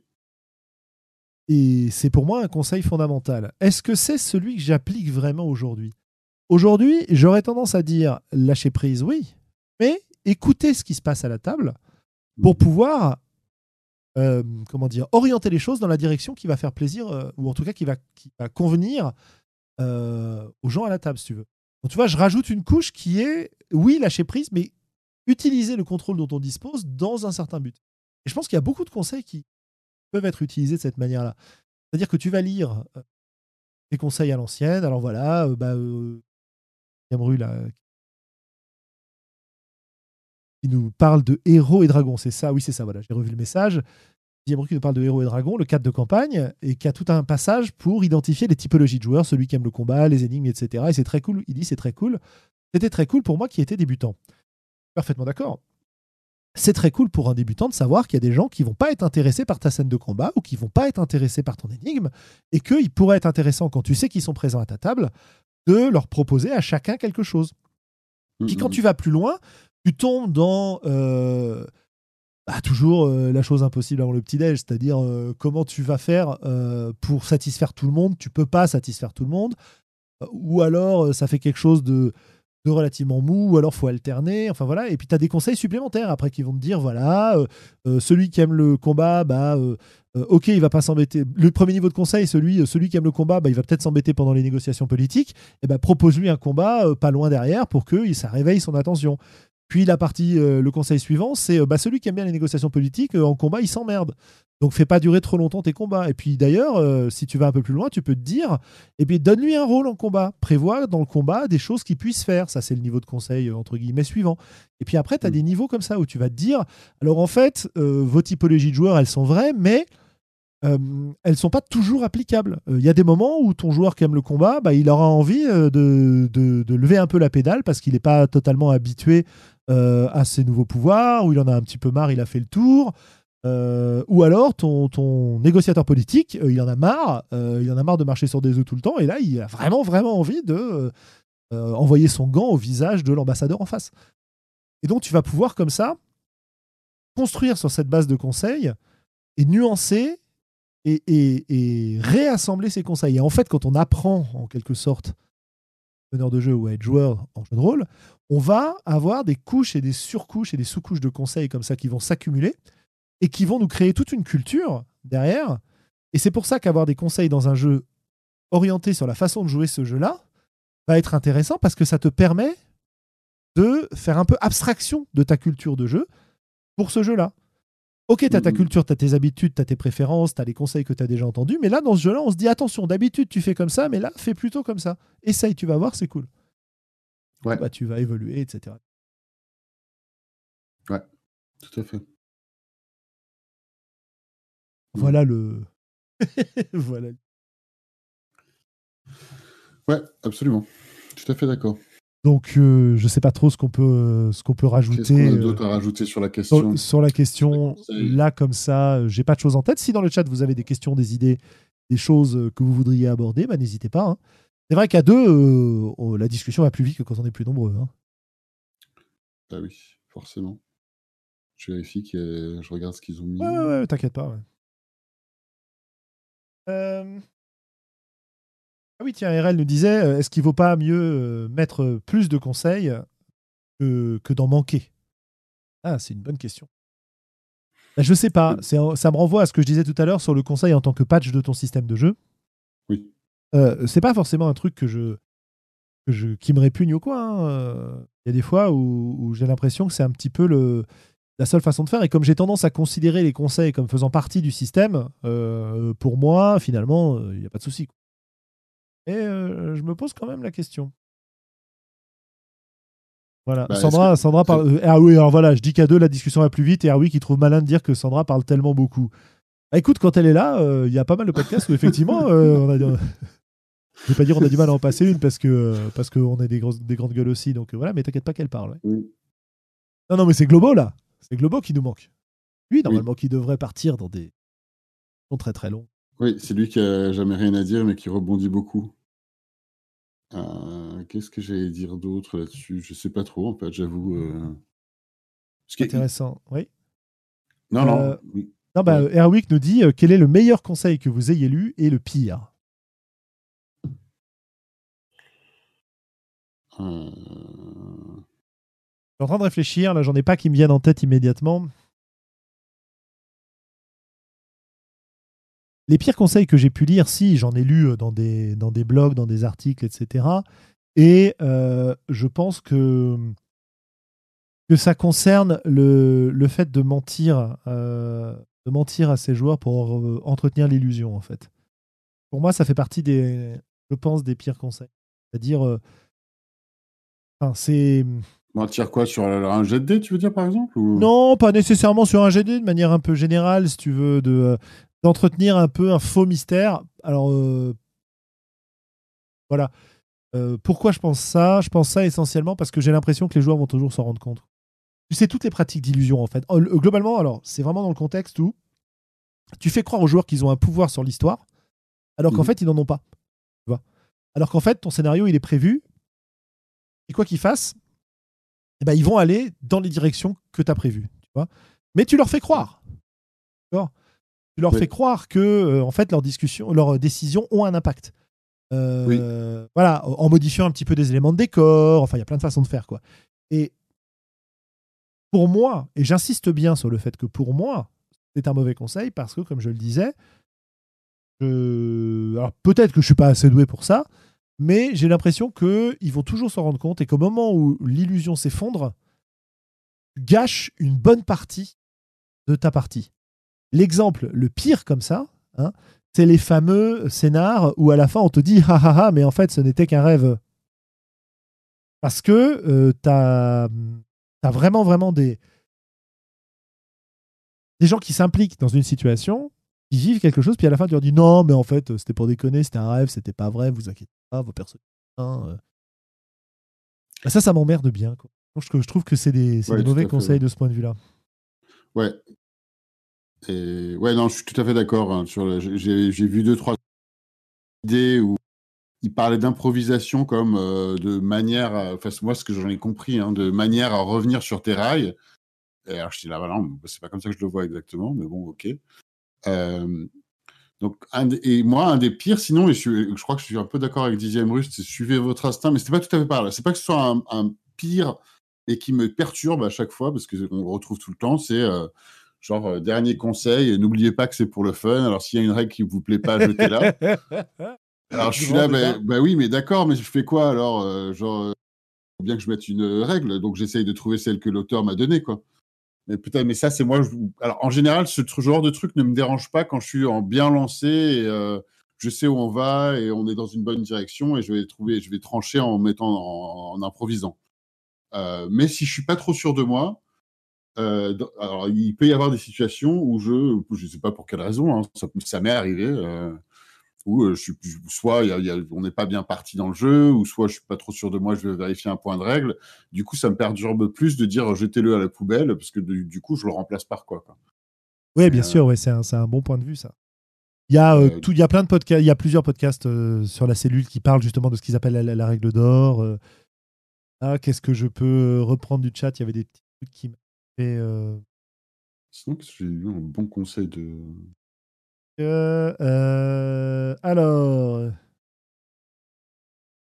Meilleur conseil. Ah oui, oui, oui. Meilleur conseil lu. Euh, traitez vos PNJ comme des voitures volées. Ça, c'est dans. C'est dans Monster Hearts au départ, je crois. Je crois pas que ce... Ou alors est-ce que c'est directement dans Apocalypse World Je me souviens plus. Ah, c'est-à-dire on va aller faire un tour et on les lâche? Ouais, en gros, c'est ça. C'est vas-y, euh, vas-y. oui, c'est dans Monster Hearts, c'est avril. Euh, oui, ça d'ailleurs, mais c'est un, même, c'est un conseil d'écriture, ça, de euh, Kill Your Sweetheart, ou je sais pas quoi. ouais, c'est ça, oui, oui, Kill Your Sweetheart. Ouais, c'est ça, oui, c'est ça, tu tuer tes, tes chouchous, quoi. Ouais. Ouais, ouais, voilà, c'est ça. C'est les PNJ, c'est des rôles secondaires. Euh, Traite-les comme des voitures volées, c'est-à-dire n'hésite pas à les cracher dans le mur parce que de toute façon, c'est pas à toi qu'ils appartiennent et, et, tu perds rien en les crachant et ça crée des effets intéressants. Donc voilà, ça c'est. D'ailleurs, euh, c'est une question de point de vue et de contexte. En général, les, pires conseils que j'ai vus sont pas forcément les conseils en soi, mais partez d'un point de vue qui est vous êtes le maître de jeu, c'est votre univers, vous êtes Dieu à l'intérieur de votre univers et les joueurs ils sont venus pour jouer dedans. Que euh, c'est pas comme ça que je le vois en général, c'est pas pas complètement faux, hein, mais euh, mais que je le vois l'univers, je le vois évoluer pour le plaisir de toute la table, pas pour la, la, dictature du MJ, quoi. Ouais, je pense qu'on est assez d'accord de ce point de vue. Ouais, je pense qu'on est assez d'accord sur ce point de vue. Évident. Après, des, des, conseils simples et qui sont transversaux et qui sont, euh, moi, j'ai trouvé toujours ultra utiles. C'est euh, bah, juste de préparer euh, trois noms, trois noms de lieux, trois phrases, un truc qui prend deux minutes et qui apporte énormément de facilité à improviser, à jouer, à maîtriser quand tu es là. Absolument, oui, tout à fait. chercher, t'appelles pas tout le monde Bob et vous n'êtes pas à la taverne tout le temps. bah, comment ça? pas où est le problème. non, il y a non, mais voilà, il y a plein de, il y a plein d'autres choses. Alors attends, qu'est-ce que Bob 1, Bob 2, Bob 3. Bob 3 lui, voilà. mais lui, c'est le Bob qu'on a rencontré la semaine dernière. Ah non, c'est un autre. Il est habillé. Est-ce que celui-là, c'est Bob à moustache C'est ça, Bob à moustache. Et tout à fait, c'est pas le même. Euh, voilà. Sinon, oui, meilleur conseil. And the trust of your group. Donc, euh, gagner la confiance de votre groupe. Serez-vous de et après, la euh, communication, hein, je veux dire, c'est ultra bateau. Euh, moi, je le fais peut-être à outrance, mais euh, enfin, enfin, je sais pas si je le fais à outrance, j'en sais rien, mais parler avec son groupe de ce qu'on veut, de les impressions qu'on a, et d'apprendre aussi qu'il y a beaucoup de non-dits, donc les gens vont pas dire si ça leur plaît pas. Alors, il faut essayer de capter des trucs qui sont dits en détourné, quoi. Donc, si quelqu'un émet des réserves en disant que de manière encore plus polie, ça veut dire que genre ils se font chier, quoi. Donc, peut-être faut voir ce qui se passe, tu vois. Autres conseils qu'on nous recite qui sont vachement intéressants. Euh, soyez fan de vos joueurs et des mhm. autres joueurs, enfin des personnages et des joueurs. Et si vous avez une bonne idée, exploitez-la ou vous l'oublierez. Ne gardez rien pour plus tard. RL nous, nous, dit aussi, il y a aussi la, grande question de la sécurité émotionnelle dans les conseils. Et c'est vrai que c'est vrai que c'est un gros morceau aussi, et c'est un morceau important à mon avis. Et du point de vue sécurité émotionnelle, je crois que pour moi, Euh, le meilleur, meilleur conseil qu'on puisse donner, c'est euh, il, est- assez bateau, hein, mais c'est juste que les gens autour de la table sont plus importants que la partie elle-même. Mm, mm. hein, Ouais. Et ça, je pense que c'est un, un principe fondamental et qu'après, évidemment, on va pouvoir nuancer les choses, on va pouvoir s'intéresser à comment faire, etc., etc. Et là, il y a beaucoup, beaucoup de littérature. Et vous savez que c'est quelque chose ici qui nous tient quand même pas mal à cœur. On en a déjà parlé euh, moult et moult fois. Euh, Ce qui renvoie à un des mauvais conseils que nous citait, alors je sais plus en tête, bah si c'est. Euh, la politique n'a pas sa place en jeu de rôle. Bah, euh, La politique. euh, en général. Pas sa place Ah, c'était le pire, ça, ouais, je suis Oui, oui, à- un des pires conseils. ouais, ouais. D'accord, d'accord. Bon, bref, voilà, il y a plein, plein, Ouais. plein, plein de choses. Ouais, non, c'est vrai. Enfin, Mais euh, on cherche pas. C'est gentil, RL. enfin, nous- dit je vous donne de quoi meubler. On cherche pas à meubler. hein. Euh, honnêtement, nous, euh, c'est bon. quoi. On a, on, a, on a fini à peu près la discussion. On vous donne l'opportunité de. Bah, de meubler, on, discuter, meuble, on meuble à partir du moment où on s'enregistrer jusqu'à la fin. De, de toute façon, euh, de, de toute façon, on va. on va, je, je vous rassure, on va mettre fin à cette émission tôt ou tard. Il n'y a pas de souci. Bah, oui, bref. oui, une fois qu'on aura épuisé tous les conseils, euh, qu'on a fini de parler de tous les conseils, mais du coup, on, on a encore quelques trucs à discuter apparemment, donc, donc tout va bien. Bon, écoute, moi, je pense qu'on a fait à peu près le tour. Oui, on, Euh, va avoir fait le tour. coup, oui, c'est ça, il reste de la bande, faut meubler. Voilà, on a le créneau, hein, sinon l'émission d'après, euh, elle est foutue. Donc, il faut qu'on meuble jusqu'à euh, jusqu'à 23h. Donc, euh, je propose, Willem, que tu, tu nous chantes une, une petite chanson pour euh, compléter Allez, le. je vais chanter une chanson. Alors, mais sinon, on peut répondre à ce qu'il y a des gens. Hey, Est-ce qu'on on a, peut- des- a gens qui veulent des conseils de la part de MJ qui parlent? Est-ce qu'on a des. Voilà, c'est ça, oui, tout à fait. Est-ce qu'il y a des conseils, des conseils de création? Ah oui, c'est vrai, c'est vrai. Ah oui, que Ah. tu posais la question tout à l'heure, c'est vrai. C'est vrai que des conseils de création, c'est plus compliqué parce que où est-ce que tu vas mettre des conseils de création? Tu vas pas les mettre dans des jeux de rôle. Tu vas éventuellement les mettre dans des podcasts, tu vas éventuellement les mettre dans des blogs, peut-être dans des ouvrages de game design. Ça peut être intéressant. Le problème des conseils de création, c'est que ça partirait du principe qu'un créateur de jeu de rôle sait ce qu'il fait. Or, il faut bien dire que on tâtonne pas mal. Euh, oui, bien sûr, des conseils de création. Euh, Il y en a plein. Il y en a plein de potentiels. Et il faut trouver la méthode qui te convient, en fait. Je ne sais pas ce que, ce que je pourrais dire, mais quand je vais aborder un- la création d'un nouveau jeu pour ma part, euh, la première étape, c'est d'avoir une idée, de développer un peu l'idée en notant des choses en vrac, et ensuite de commencer à structurer tout ça pour voir ce que j'en fais. Et c'est le moment en général où je commence à passer de petites notes écrites à euh, un document euh, informatique, tu vois, que je vais Mhm. pouvoir compléter jusqu'au moment où j'ai suffisamment de matière pour pouvoir le tester. Et quand j'ai réussi à le tester en partie, le développement va reprendre à partir de ce moment-là, quoi. Euh, Ce que j'ai bien compris de gens qui développent des jeux, enfin de toi en tout cas des autres, et que j'entends énormément en termes de conseils, de création de jeux, euh, conception de jeux, c'est euh, le test, c'est le playtest, énormément. oui, bien sûr. Est-ce que tu te fais ton test toi? Tu le fais du test solo pour démarrer aussi? Alors, ça dépend des projets, mais oui. Euh, D'accord Alors, quand j'en suis à la, à la phase euh, vraiment, vraiment initiale, alors, si j'essaye de découper un peu la façon dont, dont je fonctionne, euh, j'ai une idée de ce que je. J'ai une idée qui peut donner naissance à un jeu. Voilà, j'ai une idée, je me dis, tiens, ce serait marrant de jouer ça. Sympa de jouer ça, ce serait intéressant de jouer ça. La question suivante, c'est euh, jouer ça, ça veut dire quoi? Qu'est-ce qu'on joue en fait? Et puis après, c'est comment on joue? Qu'est-ce qui, quels sont les systèmes qui vont être mis en place pour permettre de faire ça? Est-ce que j'ai un système fondateur, un espèce de principe de base de euh, la façon dont fonctionne le jeu Puis après, je vais le, et c'est souvent comme ça que je fonctionne d'ailleurs, avec un principe de base de fonctionnement du jeu. Et puis après, derrière, je vois comment il se décline à différentes situations. Et puis quand il se met à plus marcher, toujours dans ma tête, en, ou sur le papier, donc un peu en auto-test, comme tu disais, en test solo, euh, bah, je me dis, tiens, là, il faut que je change un truc. Donc je reviens en arrière, je bidouille, jusqu'au moment où j'ai un truc un peu solide, un noyau de système solide, que je vais pouvoir aller euh, tester. Et alors évidemment, pour le tester, il me faut un contexte. Donc c'est à ce moment-là, en général, où je repasse sur le côté euh, contexte et univers. Et en tout cas, univers, c'est un, beau- c'est un grand mot, mais disons euh, contexte de jeu de façon générale. Mhm. Et là, c'est vrai que très souvent, et de plus en plus aujourd'hui, je me fais le test solo. C'est-à-dire que, pour donner un exemple, un des jeux sur lequel je. Bon, j'ai pas beaucoup le temps de travailler sur des jeux en ce moment. Je, bosse beaucoup euh, au niveau professionnel, mais le professionnel qui fait manger, si vous voulez dire. Euh, et du coup, j'ai moins de temps pour, pour travailler sur des jeux. Mais les, les moments où j'arrive à trouver du temps, je travaille sur un jeu notamment qui s'appelle La Fin, dont j'ai déjà parlé. Alors, La Fin, c'est un jeu dont le concept est né il y a, il y a assez longtemps.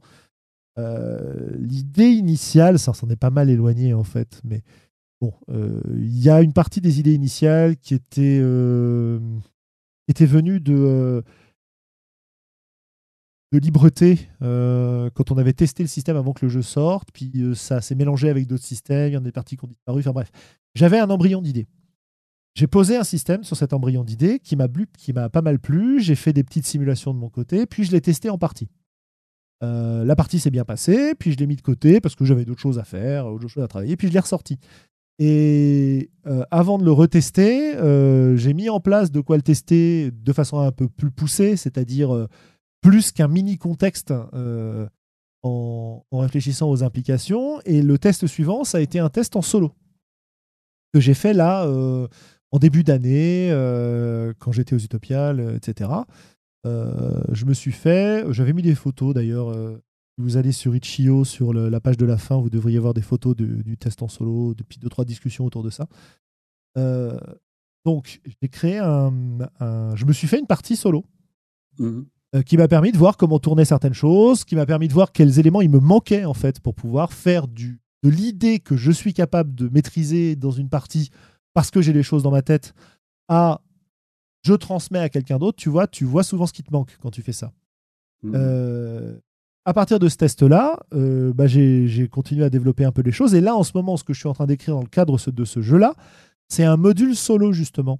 C'est une espèce de kit de démo, sans être un kit de démo, mais vraiment un, contexte que on va pouvoir jouer en solo et qui va contenir euh, de quoi faire l'apprentissage des règles et de quoi développer en émergent sa propre partie grâce à des tables aléatoires, grâce à des listes, grâce à toutes ces choses dont on vous a déjà parlé à l'antenne. Donc voilà où j'en suis. Une fois que j'aurai terminé ça, je pense que je reprendrai la rédaction du jeu. Euh, ça vous donne un petit peu le, le, schéma de la façon dont je vais euh, dont je fonctionne quoi pour créer un jeu de ce point. Excellent. Ça, j'ai entendu pas mal. Hein, le, comme conseil, le jeu en solo, quel que soit le type de jeu, hein, mais, enfin particulièrement du jeu papier ou du jeu, du jeu de rôle, hein, du jeu de rôle ou du jeu plateau ou du jeu comme ça. Et, euh, et après, il y a un autre truc, ça m'a fait penser, par contre, ce pas, pas exactement lié à ce que tu viens de raconter, hein, mais euh, j'y pensais juste en regardant d'autres commentaires, et qui est du, conseil, dans, parmi les bons conseils que j'ai eus et qui sont répétés souvent, qui sont pas forcément des conseils pratiques, mais qui sont des conseils d'aller voir ailleurs.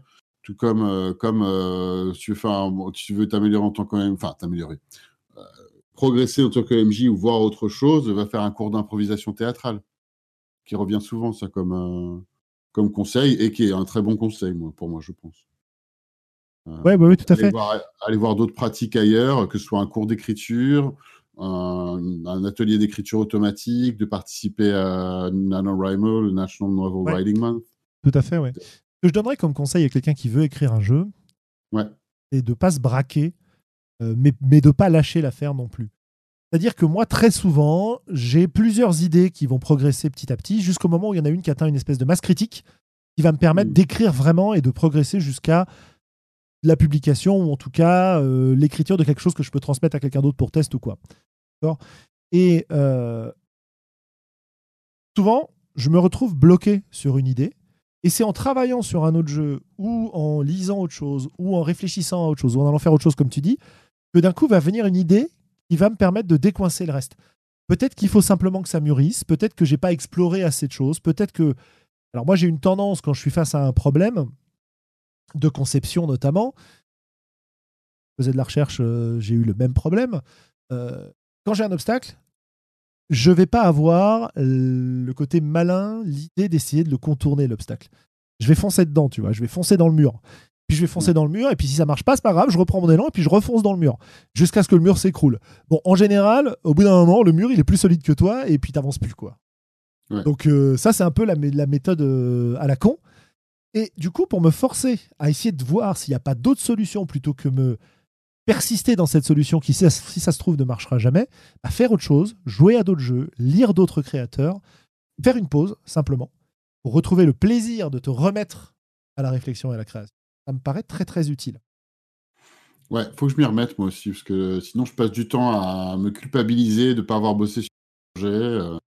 J'ai un, ou deux projets, enfin idées, genre ils sont tellement peu avancés que j'ai honte à même dire que c'est des projets de jeux de plateau. Euh, mais, euh, mais, juste, il faudrait que je mette du temps à part pour juste bosser sur un peu de, création, quoi, tout court. Ce qui pourrait être de l'écriture ou n'importe quoi, en fait. Juste pour m'y remettre, en fait, m'en remettre à créer quelque chose. Oui, tout à fait. Donc, euh, bon, voilà, il y a plein de, il y a plein, plein, plein de solutions. Mais c'est vrai que c'est difficile de donner des conseils. En fait, il y, a des, il y a des choses qui vont marcher, entre guillemets. C'est-à-dire que si tu veux faire un jeu euh, avec un large public, tu sais globalement qu'il va te falloir des illustrations béton, un univers solide et bien décrit, un système de règles qui va ne pas se mettre en travers du chemin de ce que tu veux raconter, plutôt qu'un système qui serve ce que tu veux raconter. Euh, ça ne veut pas dire que tous les systèmes des gros jeux sont mauvais, c'est pas du tout ce que je suis en train de dire. Je suis en train de dire simplement qu'il y a beaucoup de cas où les éditeurs euh, et les auteurs vont choisir des systèmes qui se mettent, qui, qui marchent quoi. Voilà, ils marchent, ils n'ont pas trop de personnalité, ils n'ont pas trop de caractéristiques, ou alors c'est un petit gadget sur la façon de lancer les dés ou ce genre de choses qui est un peu sympa à jouer. Et puis ça suffit, tu vois. Il faut pas que le système soit trop compliqué à prendre en main. Il faut pas qu'il se mette sur ton chemin. Bon bah si tu fais tout ça, bon bah avec le financement participatif aujourd'hui, tu as quand même des chances à réussir à sortir ton jeu. Euh. Et, encore une fois, je suis pas en train de dire que ça veut dire que c'est des jeux de mauvaise qualité. Euh, il y en a, c'est des jeux de mauvaise qualité, clairement. Il y en a d'autres, c'est des jeux qui sont sympas et, qui permettent à des gens de jouer et dont certaines personnes tombent vraiment amoureux. Je veux dire, je connais des gens qui jouent très régulièrement à des jeux auxquels je jouerais quasiment pour rien au monde. Et je parle pas de Cthulhu. Euh, parce, que, parce que je les trouve. Parce que je les trouve pas très bons, quoi. Voilà, ou, ou, leur système de règles me, me, répugne totalement et tout. Mais euh, il y a quelque chose dans le jeu qui a attiré. Euh, voilà. Donc, bon, il n'y a pas de recette magique pour que ça marche, mais il y a des choses qui vont mettre des chances de ton côté ou pas. Et derrière, il faut choisir ce que tu veux faire. Est-ce que tu veux faire un jeu pour te faire plaisir où tu vas le concevoir comme une espèce de mécanique de précision, ou en tout cas euh, l'expression d'une idée très forte. C'est les deux, c'est les deux choses qu'on peut voir. Hein. Est-ce que tu fais un jeu avec une règle compliquée, euh, ou en tout cas hyper ciselée, ou est-ce que tu fais un jeu où au contraire les règles sont secondaires et tu as vraiment une idée forte, euh, genre tu le fais en une page ou deux pages, et puis voilà quoi. Pas de la galère. Faut vraiment voir ton objectif. Quel est ton objectif? Des noms de jeux que j'aime pas? Ouais, non, non, ça ira. Euh, je n'ai pas envie de taper sur les gens. Euh. surtout que ces jeux-là, euh, souvent, me paraissent très mauvais. Et en fait, je les ai même pas lus en entier ou j'ai lu que des morceaux. Et donc, un peu injuste de le dire. Mais c'est bien parce que ça me sert d'exemple dans mes. derrière. Voilà pour taper sur les jeux des autres. Évidemment, voilà, voilà. Euh, je crois que j'ai à peu près essayé de répondre. Euh, il y a aussi pas mal de jeux qui sont créés à partir d'une campagne qui a été jouée pendant X temps euh, dans un salon avec des amis. disons qu'il y a même des séries télé à succès. d'un bah, du, du, du, BG, quoi, enfin, du background, du, enfin, du fluff, ouais. Hein, on dirait. Ouais, ouais, bien sûr, ouais, de, de l'élan autour du groupe, quoi, de l'expérience exceptionnelle. Et que du coup, là, à ce, moment-là, il y a beaucoup de. Enfin, j'ai l'impression, d'après ce que j'entends, parce que je ne l'ai pas fait moi, hein, euh, que là où ça devient compliqué, c'est euh, tu as l'impression d'avoir un truc extraordinaire parce que tu as vécu une expérience chouette avec des amis. Et tu te rends compte qu'en fait, euh, bah, il faut l'écrire, le codifier, le partager avec d'autres et que c'est une autre paire de manches, quoi, en fait. Parce que le, jeu, pendant tout ce temps-là, il avait des notes dans tous les sens et c'était pas, ça a été fait en live. Donc, le, plaisir qui a été là est Bien pas. Sûr une idée aussi euh, codifiée que ce que tu as raconté comme euh, bah, un processus de création de départ qui est assez rigoureux. Quoi. Bien sûr, bien sûr. En tout cas, euh, je, crois que on disait ça en rigolant tout à l'heure. le, meilleur conseil de création, c'est juste fais-le. Et c'est ça. oui et non, parce que moi je trouvais que c'était le pire aussi. J'allais dire tout à l'heure, c'est le pire. Eh non, pour moi c'est le meilleur. Pour moi c'est le meilleur dans le sens où Comment il faut le prendre? Il faut dire tout le monde peut le faire, tout le monde a l'autorisation de le faire. Ça ne veut pas dire que le jeu sera bon, ça pas dire que vous avez envie d'y jouer, mais tout le monde, tout le monde a l'autorisation de le faire. Et moi, c'est un des trucs qui m'a vraiment, vraiment, vraiment euh, beaucoup marqué dans mes écoutes de la cellule et qui m'a vraiment permis de m'y mettre et, de, sortir des jeux finalement. C'est ça, c'est j'ai pas besoin d'aller chercher la validation ou la légitimité et qui que ce soit pour sortir un jeu. Aujourd'hui, il y a des grandes facilités à le faire. Il y en a même encore plus maintenant avec des sites comme euh, Trollon Palu euh, pour faire un peu de pub ou euh, sur Itch.io pour, pour faire plaisir à Mathieu. y a, sur Internet, vous pouvez sortir des jeux, que ce soit en version papier ou en version PDF, très très facilement. Il y a besoin de très peu de connaissances pour le faire, juste un petit peu d'effort, éventuellement de l'aide de gens qui s'y connaissent un peu mieux. Et voilà quoi. Vous n'avez pas besoin de passer une barrière de légitimité pour le faire. Donc, faites-le. Et puis quand vous en ferez, au fur et à mesure, ce sera de mieux en mieux. Vous allez apprendre des choses. Voilà. Au fur et à mesure qu'on apprend, euh, la vraie question c'est est-ce que vous avez vraiment envie de le faire? Si vous avez vraiment envie de le faire, il va falloir y passer du temps, mais vous allez y arriver.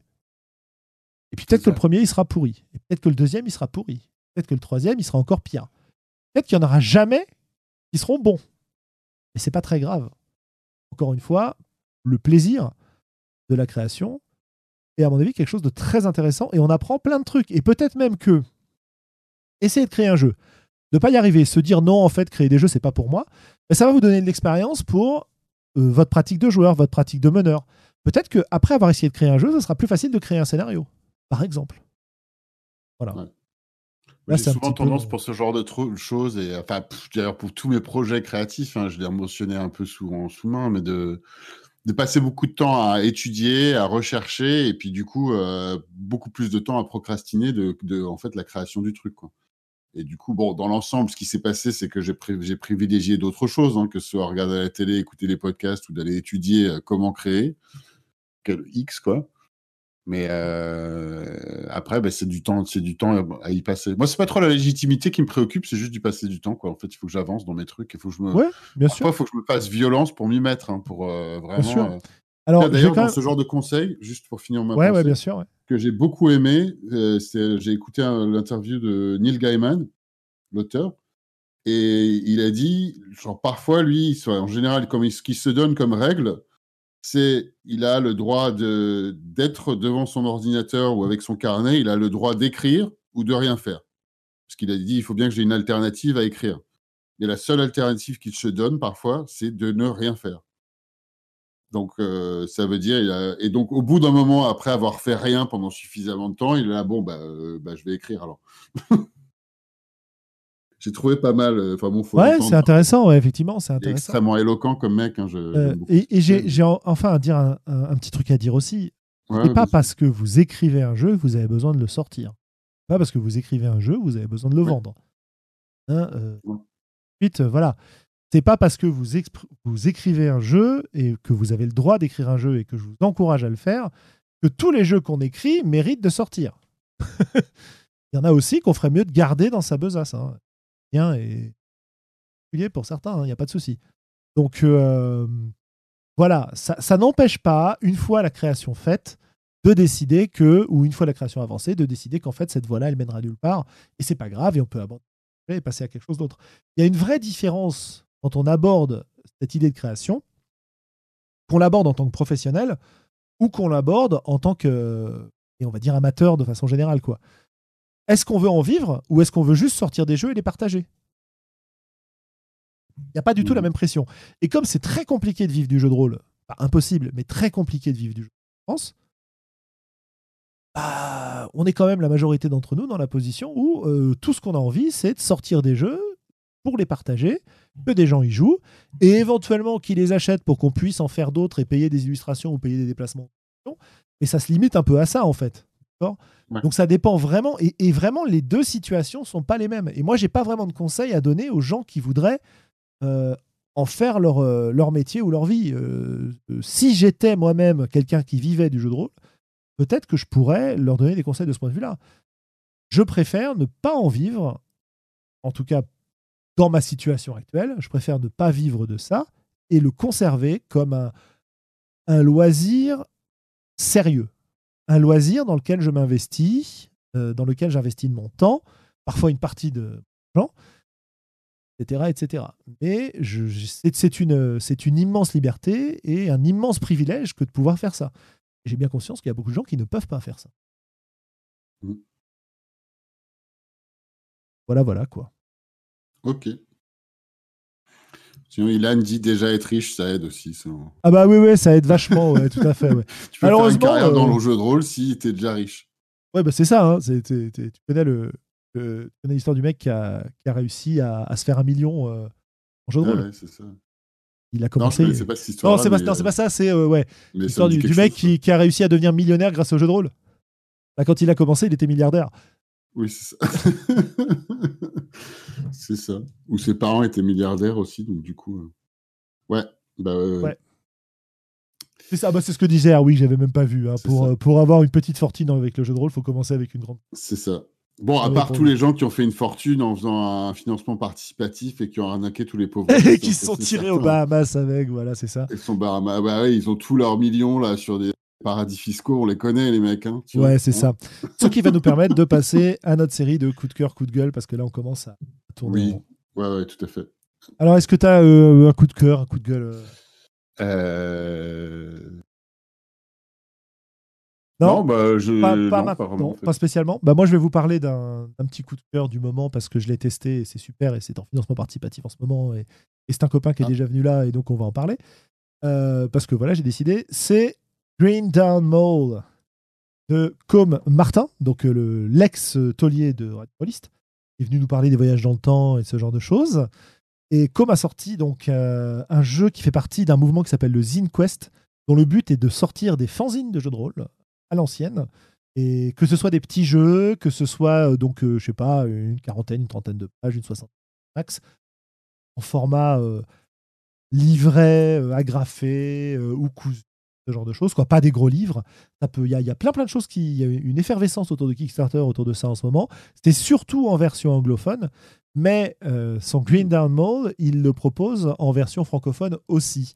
Ça marche du tonnerre. euh, il a déjà éclaté tous ses objectifs. Bon, ils étaient fixés assez bas, hein, mais il les a complètement éclatés. Voilà, Mathieu nous met un article sur le ZineQuest qu'il a fait sur son C'est quoi l'idée du coup? Parce que Eric dit Ah, c'est ce que je disais, euh, le c'est, Green euh, Mall en particulier. ah, Green Mall, euh, c'est euh, c'est un. Alors, l'idée, c'est que tu joues des ados qui se perdent dans un une espèce de super, enfin de, de ouais, de ça, de, de- de centre commercial complètement fou, complètement absurde, euh, dans le, et, et très dangereux, dans lequel ils vont vivre euh, des espèces d'histoires étranges et d'exploration des lieux avant de réussir à en sortir.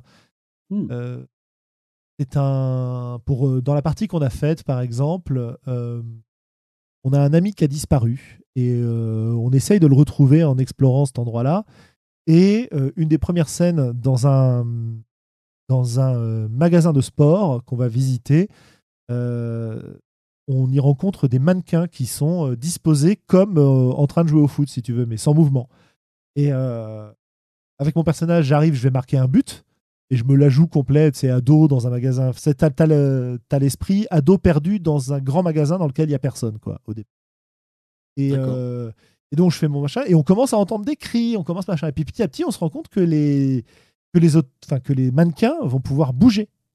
Euh, et puis plus tard, on en rencontre un avec qui on discute, etc. Enfin, t'as plein de situations comme ça complètement absurdes. Et en fait, le jeu est construit pour que tu génères de façon procédurale un peu ton exploration à travers des tas de tables aléatoires, euh, des tas de, de jets de dés que tu fais au départ et qui va permettre aux gens d'aller explorer cet endroit-là. Et c'est vraiment très sympa.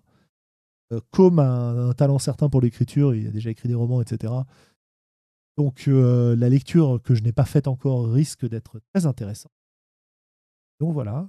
Et si je dois continuer avec le, le copinage, c'est un peu tard pour vous parler du financement de Libreté en anglais, qui a aussi très très bien marché. Donc euh, Libreté va être traduit en anglais, euh, sorti aux États-Unis, etc., euh, avec quelques stretch goals parce que c'est vraiment bien marqué. Et, puis un truc qui n'est pas encore sorti, mais qui sortira un peu plus tard dans l'année.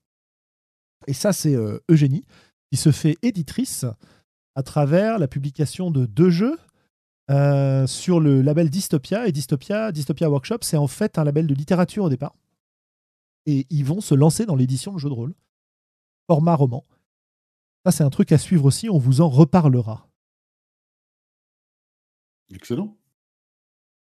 Donc, euh, bah voilà. Ouais, ouais, c'est de la pub, c'est un coup de cœur. euh, et voilà. Donc, euh, c'était mes, mes coups Non, de cœur. c'était euh. tout. hein. J'ai fait une partie de Fiasco hier qui était très sympa. C'était que quel, je- je sais pas comment que- on enregistre. quel playset c'était, dis-moi? Ah, on a joué groupe de rock en tournée. Ah, excellent. Excellent. On a joué à notre groupe de rock qui s'appelait les Cockhead Unicorns. ok. On s'est bien marré. C'était très très sympa. Ah, ouais, non, Avec des gens que je connaissais pas. si vous au avez bar. jamais joué à, Ouais. si vous avez jamais, si vous n'avez jamais joué à Fiasco, euh, allez-y. Oui, il faut, ja- il faut jouer à Fiasco, c'est très très bien. Et euh, ouais, les gens avec qui j'ai joué, bah, je ne les connaissais pas, ils n'avaient pas joué. Il y avait un peu un mix différents styles de personnes qui étaient venus avec le, les releases du dimanche, euh, qui est le comment dire, enfin le groupe Facebook euh, qui se réunit euh, les dimanches après-midi régulièrement au Caves Alliés à Paris. voilà. Qui permet Ouais. de rencontrer du monde. Et j'avais fait un peu de pub pour la partie sur, sur divers groupes sur Facebook, quoi. Donc, donc voilà. Ah bah, c'est Et cool. je vais voir ce que je fais ensuite. Je sais pas encore. Je, je me tâte à faire un Mindjammer. Faut que je finisse Ah, très bien. Euh, je ferais bien peut-être. un- je- je- en fait, je, je, ferais- je crois que je bien un cadre, un truc euh, bien cadré en quelques épisodes, genre quelques sessions, entre 3 et 5 sessions. Un délire euh, de voleur. Je sais pas, quelque chose euh, Ocean's Eleven euh, meets euh, bah, Mindjammer ou peut-être un autre setting. Je sais pas trop. Mindjammer, je pense que on peut, ça, peut être, ça peut se faire bien, de, ce genre de. Enfin, Ouais, on peut le faire dans n'importe quel setting, hein, de toute façon, mais voilà. Un truc de voleur. Je sais pas exactement quoi, mais j'ai une idée comme ça. Ça roule. Ok, Voilà. et ben sur ce, je pense qu'on va vous saluer, vous remercier d'avoir Ouais. été présent et présente. Et puis, euh, au plaisir de se croiser. Je, on n'a pas encore réussi à se, à s'organiser, mais on va le faire. Là, on est au numéro 95. hein. Ça veut Mhm, dire mhm. que globalement, si je prends les, le- mon petit calendrier, le 96, ce serait pour le 17 février. Le 2 mars, nous aurions le 97. Le 16 mars, le 98 le 30, le 99, et ça veut dire que du, de, de l- autour du 13 avril ou quelque chose comme ça, nous devrions avoir le numéro 100 des voix. Qui me rappelle d'ailleurs 100. que c'est un truc qu'il faut qu'on discute, je crois. Exactement, parce que pour le numéro 100 des voix d'Altaride, on aimerait beaucoup euh, vous proposer de nous retrouver en vrai, euh, quelque part à Paris. On vous en reparlera. L'idée qu'on a actuellement, n'hésitez pas à nous dire si ça vous intéresse ou si ça vous intéresse pas, euh, ce serait de faire une après-midi de jeu suivi d'un enregistrement. Et éventuellement le soir, euh, genre la fête, quoi. Donc, euh, évidemment, si vous habitez loin de Paris, bah, ça, ça vous concerne un petit peu moins. Mais euh, voilà. Donc, autre truc qui me. Qui, qui me à votre santé si vous n'êtes pas. si vous- oui, exactement, exactement. Et euh, un autre truc qui nous intéresse éventuellement aussi, on avait parlé, alors je sais pas si on en a reparlé avec toi, Willem, mais il y a un podcast américain qui s'appelle le Gauntlet qui organise une GauntletCon, donc une convention de, de parties en ligne. Et c'est vrai que ça, c'est un truc qui serait intéressant d'étudier. Mais si vous avez Ah. des idées ou des envies de ce point de vue-là, n'hésitez pas à nous faire signe. Ce sera pas pour tout de suite. hein. Ah, mais ça peut être pas mal, Voilà. ça. Et euh, sinon, euh, pour, euh, pour les, les Berlinois euh, qui nous écoutent, il y en a au moins un. Je ne sais pas si tu seras en place, mais moi, je devrais passer fin juin. Ça, c'était un message privé. Voilà. Oui, Berlin, c'est loin aussi. Bah, et tout est loin de RL, apparemment. Voilà. En tout cas, numéro 100. Ok. Voilà. Bah écoute, on fera Ah, tiens, une attends, je tournée. vais faire une pub rapide Ah, aussi. vas-y, vas-y, euh, vas-y. Parce que je- ça, je l'avais posté sur le, sur le groupe Discord, mais au cas où il y a des gens qui écoutent, hein, euh, il y a aussi, on va à la convention Léviathan euh, début mai, le, du 7 au 10, je crois, c'est ça, non? Voilà, je sais Euh, plus, c'est en mai, oui, mais j'ai plus les dates en tête. Mais oui, ça doit être Il ça. me ouais. semble bien que c'est du 7 au 10. Euh, tout ça pour dire que si jamais euh, vous écoutez, vous allez à la convention Léviathan, vous connaissez quelqu'un qui y va, il n'y avait plus de lit comme moi quand j'ai pris ma place, mais j'ai trouvé que la ferme qui est à 300 mètres du château on va, qui est le seul truc, qui a, le seul autre bâtiment qui est là, a une baraque. Et du coup, moi, j'ai loué euh, la baraque, mais il y a une chambre de plus de disponible, euh, voire même un canapé sur le, dans le salon. Donc, si jamais vous connaissez une, une ou deux personnes qui ont, cherchent encore un lieu où rester, il bah, je- faut se mettre en contact avec moi. Enfin, ils pepeuvent, quoi. Ouais, voilà, ok, C'est clair? Non, je sais pas si c'était clair. Bah, S'il y a des gens qui veulent aller à Léviathan, sachant qu'il n'y a plus de place, Et qui ont déjà leur place, mais pas encore leur voilà, couchage, qui ont déjà leur place, mais qui n'ont pas le couchage, C'est ça. Willem peut vous héberger. Euh, ok. Voilà. Non, mais après, euh, on, peut on, très- on peut très bien faire une émission, euh, une soirée numéro 100 dans, dans chaque ville. On vient chez vous. Si... oui, remarque. Pourquoi pas On pourrait faire des. Ouais, on va faire le numéro numéro. 100 éternel, tu vois. tant tant qu'on n'a pas fait un numéro 100 euh, dans chaque, Oui. euh, dans chaque ville de chaque auditeur, on Ouais, passera ouais, pas au numéro 100. hein. Ok. Allez, sur ce, bonsoir. À bientôt. Bonsoir, merci. Et puis, À la prochaine. alors. Dis au bien, revoir, mais évidemment, j'ai pas la souris à côté du bouton arrêter le streaming, donc euh, évidemment. Bon voilà, cette fois, pour les gens qui nous regardent sur YouTube à distance en différé. Salut à vous aussi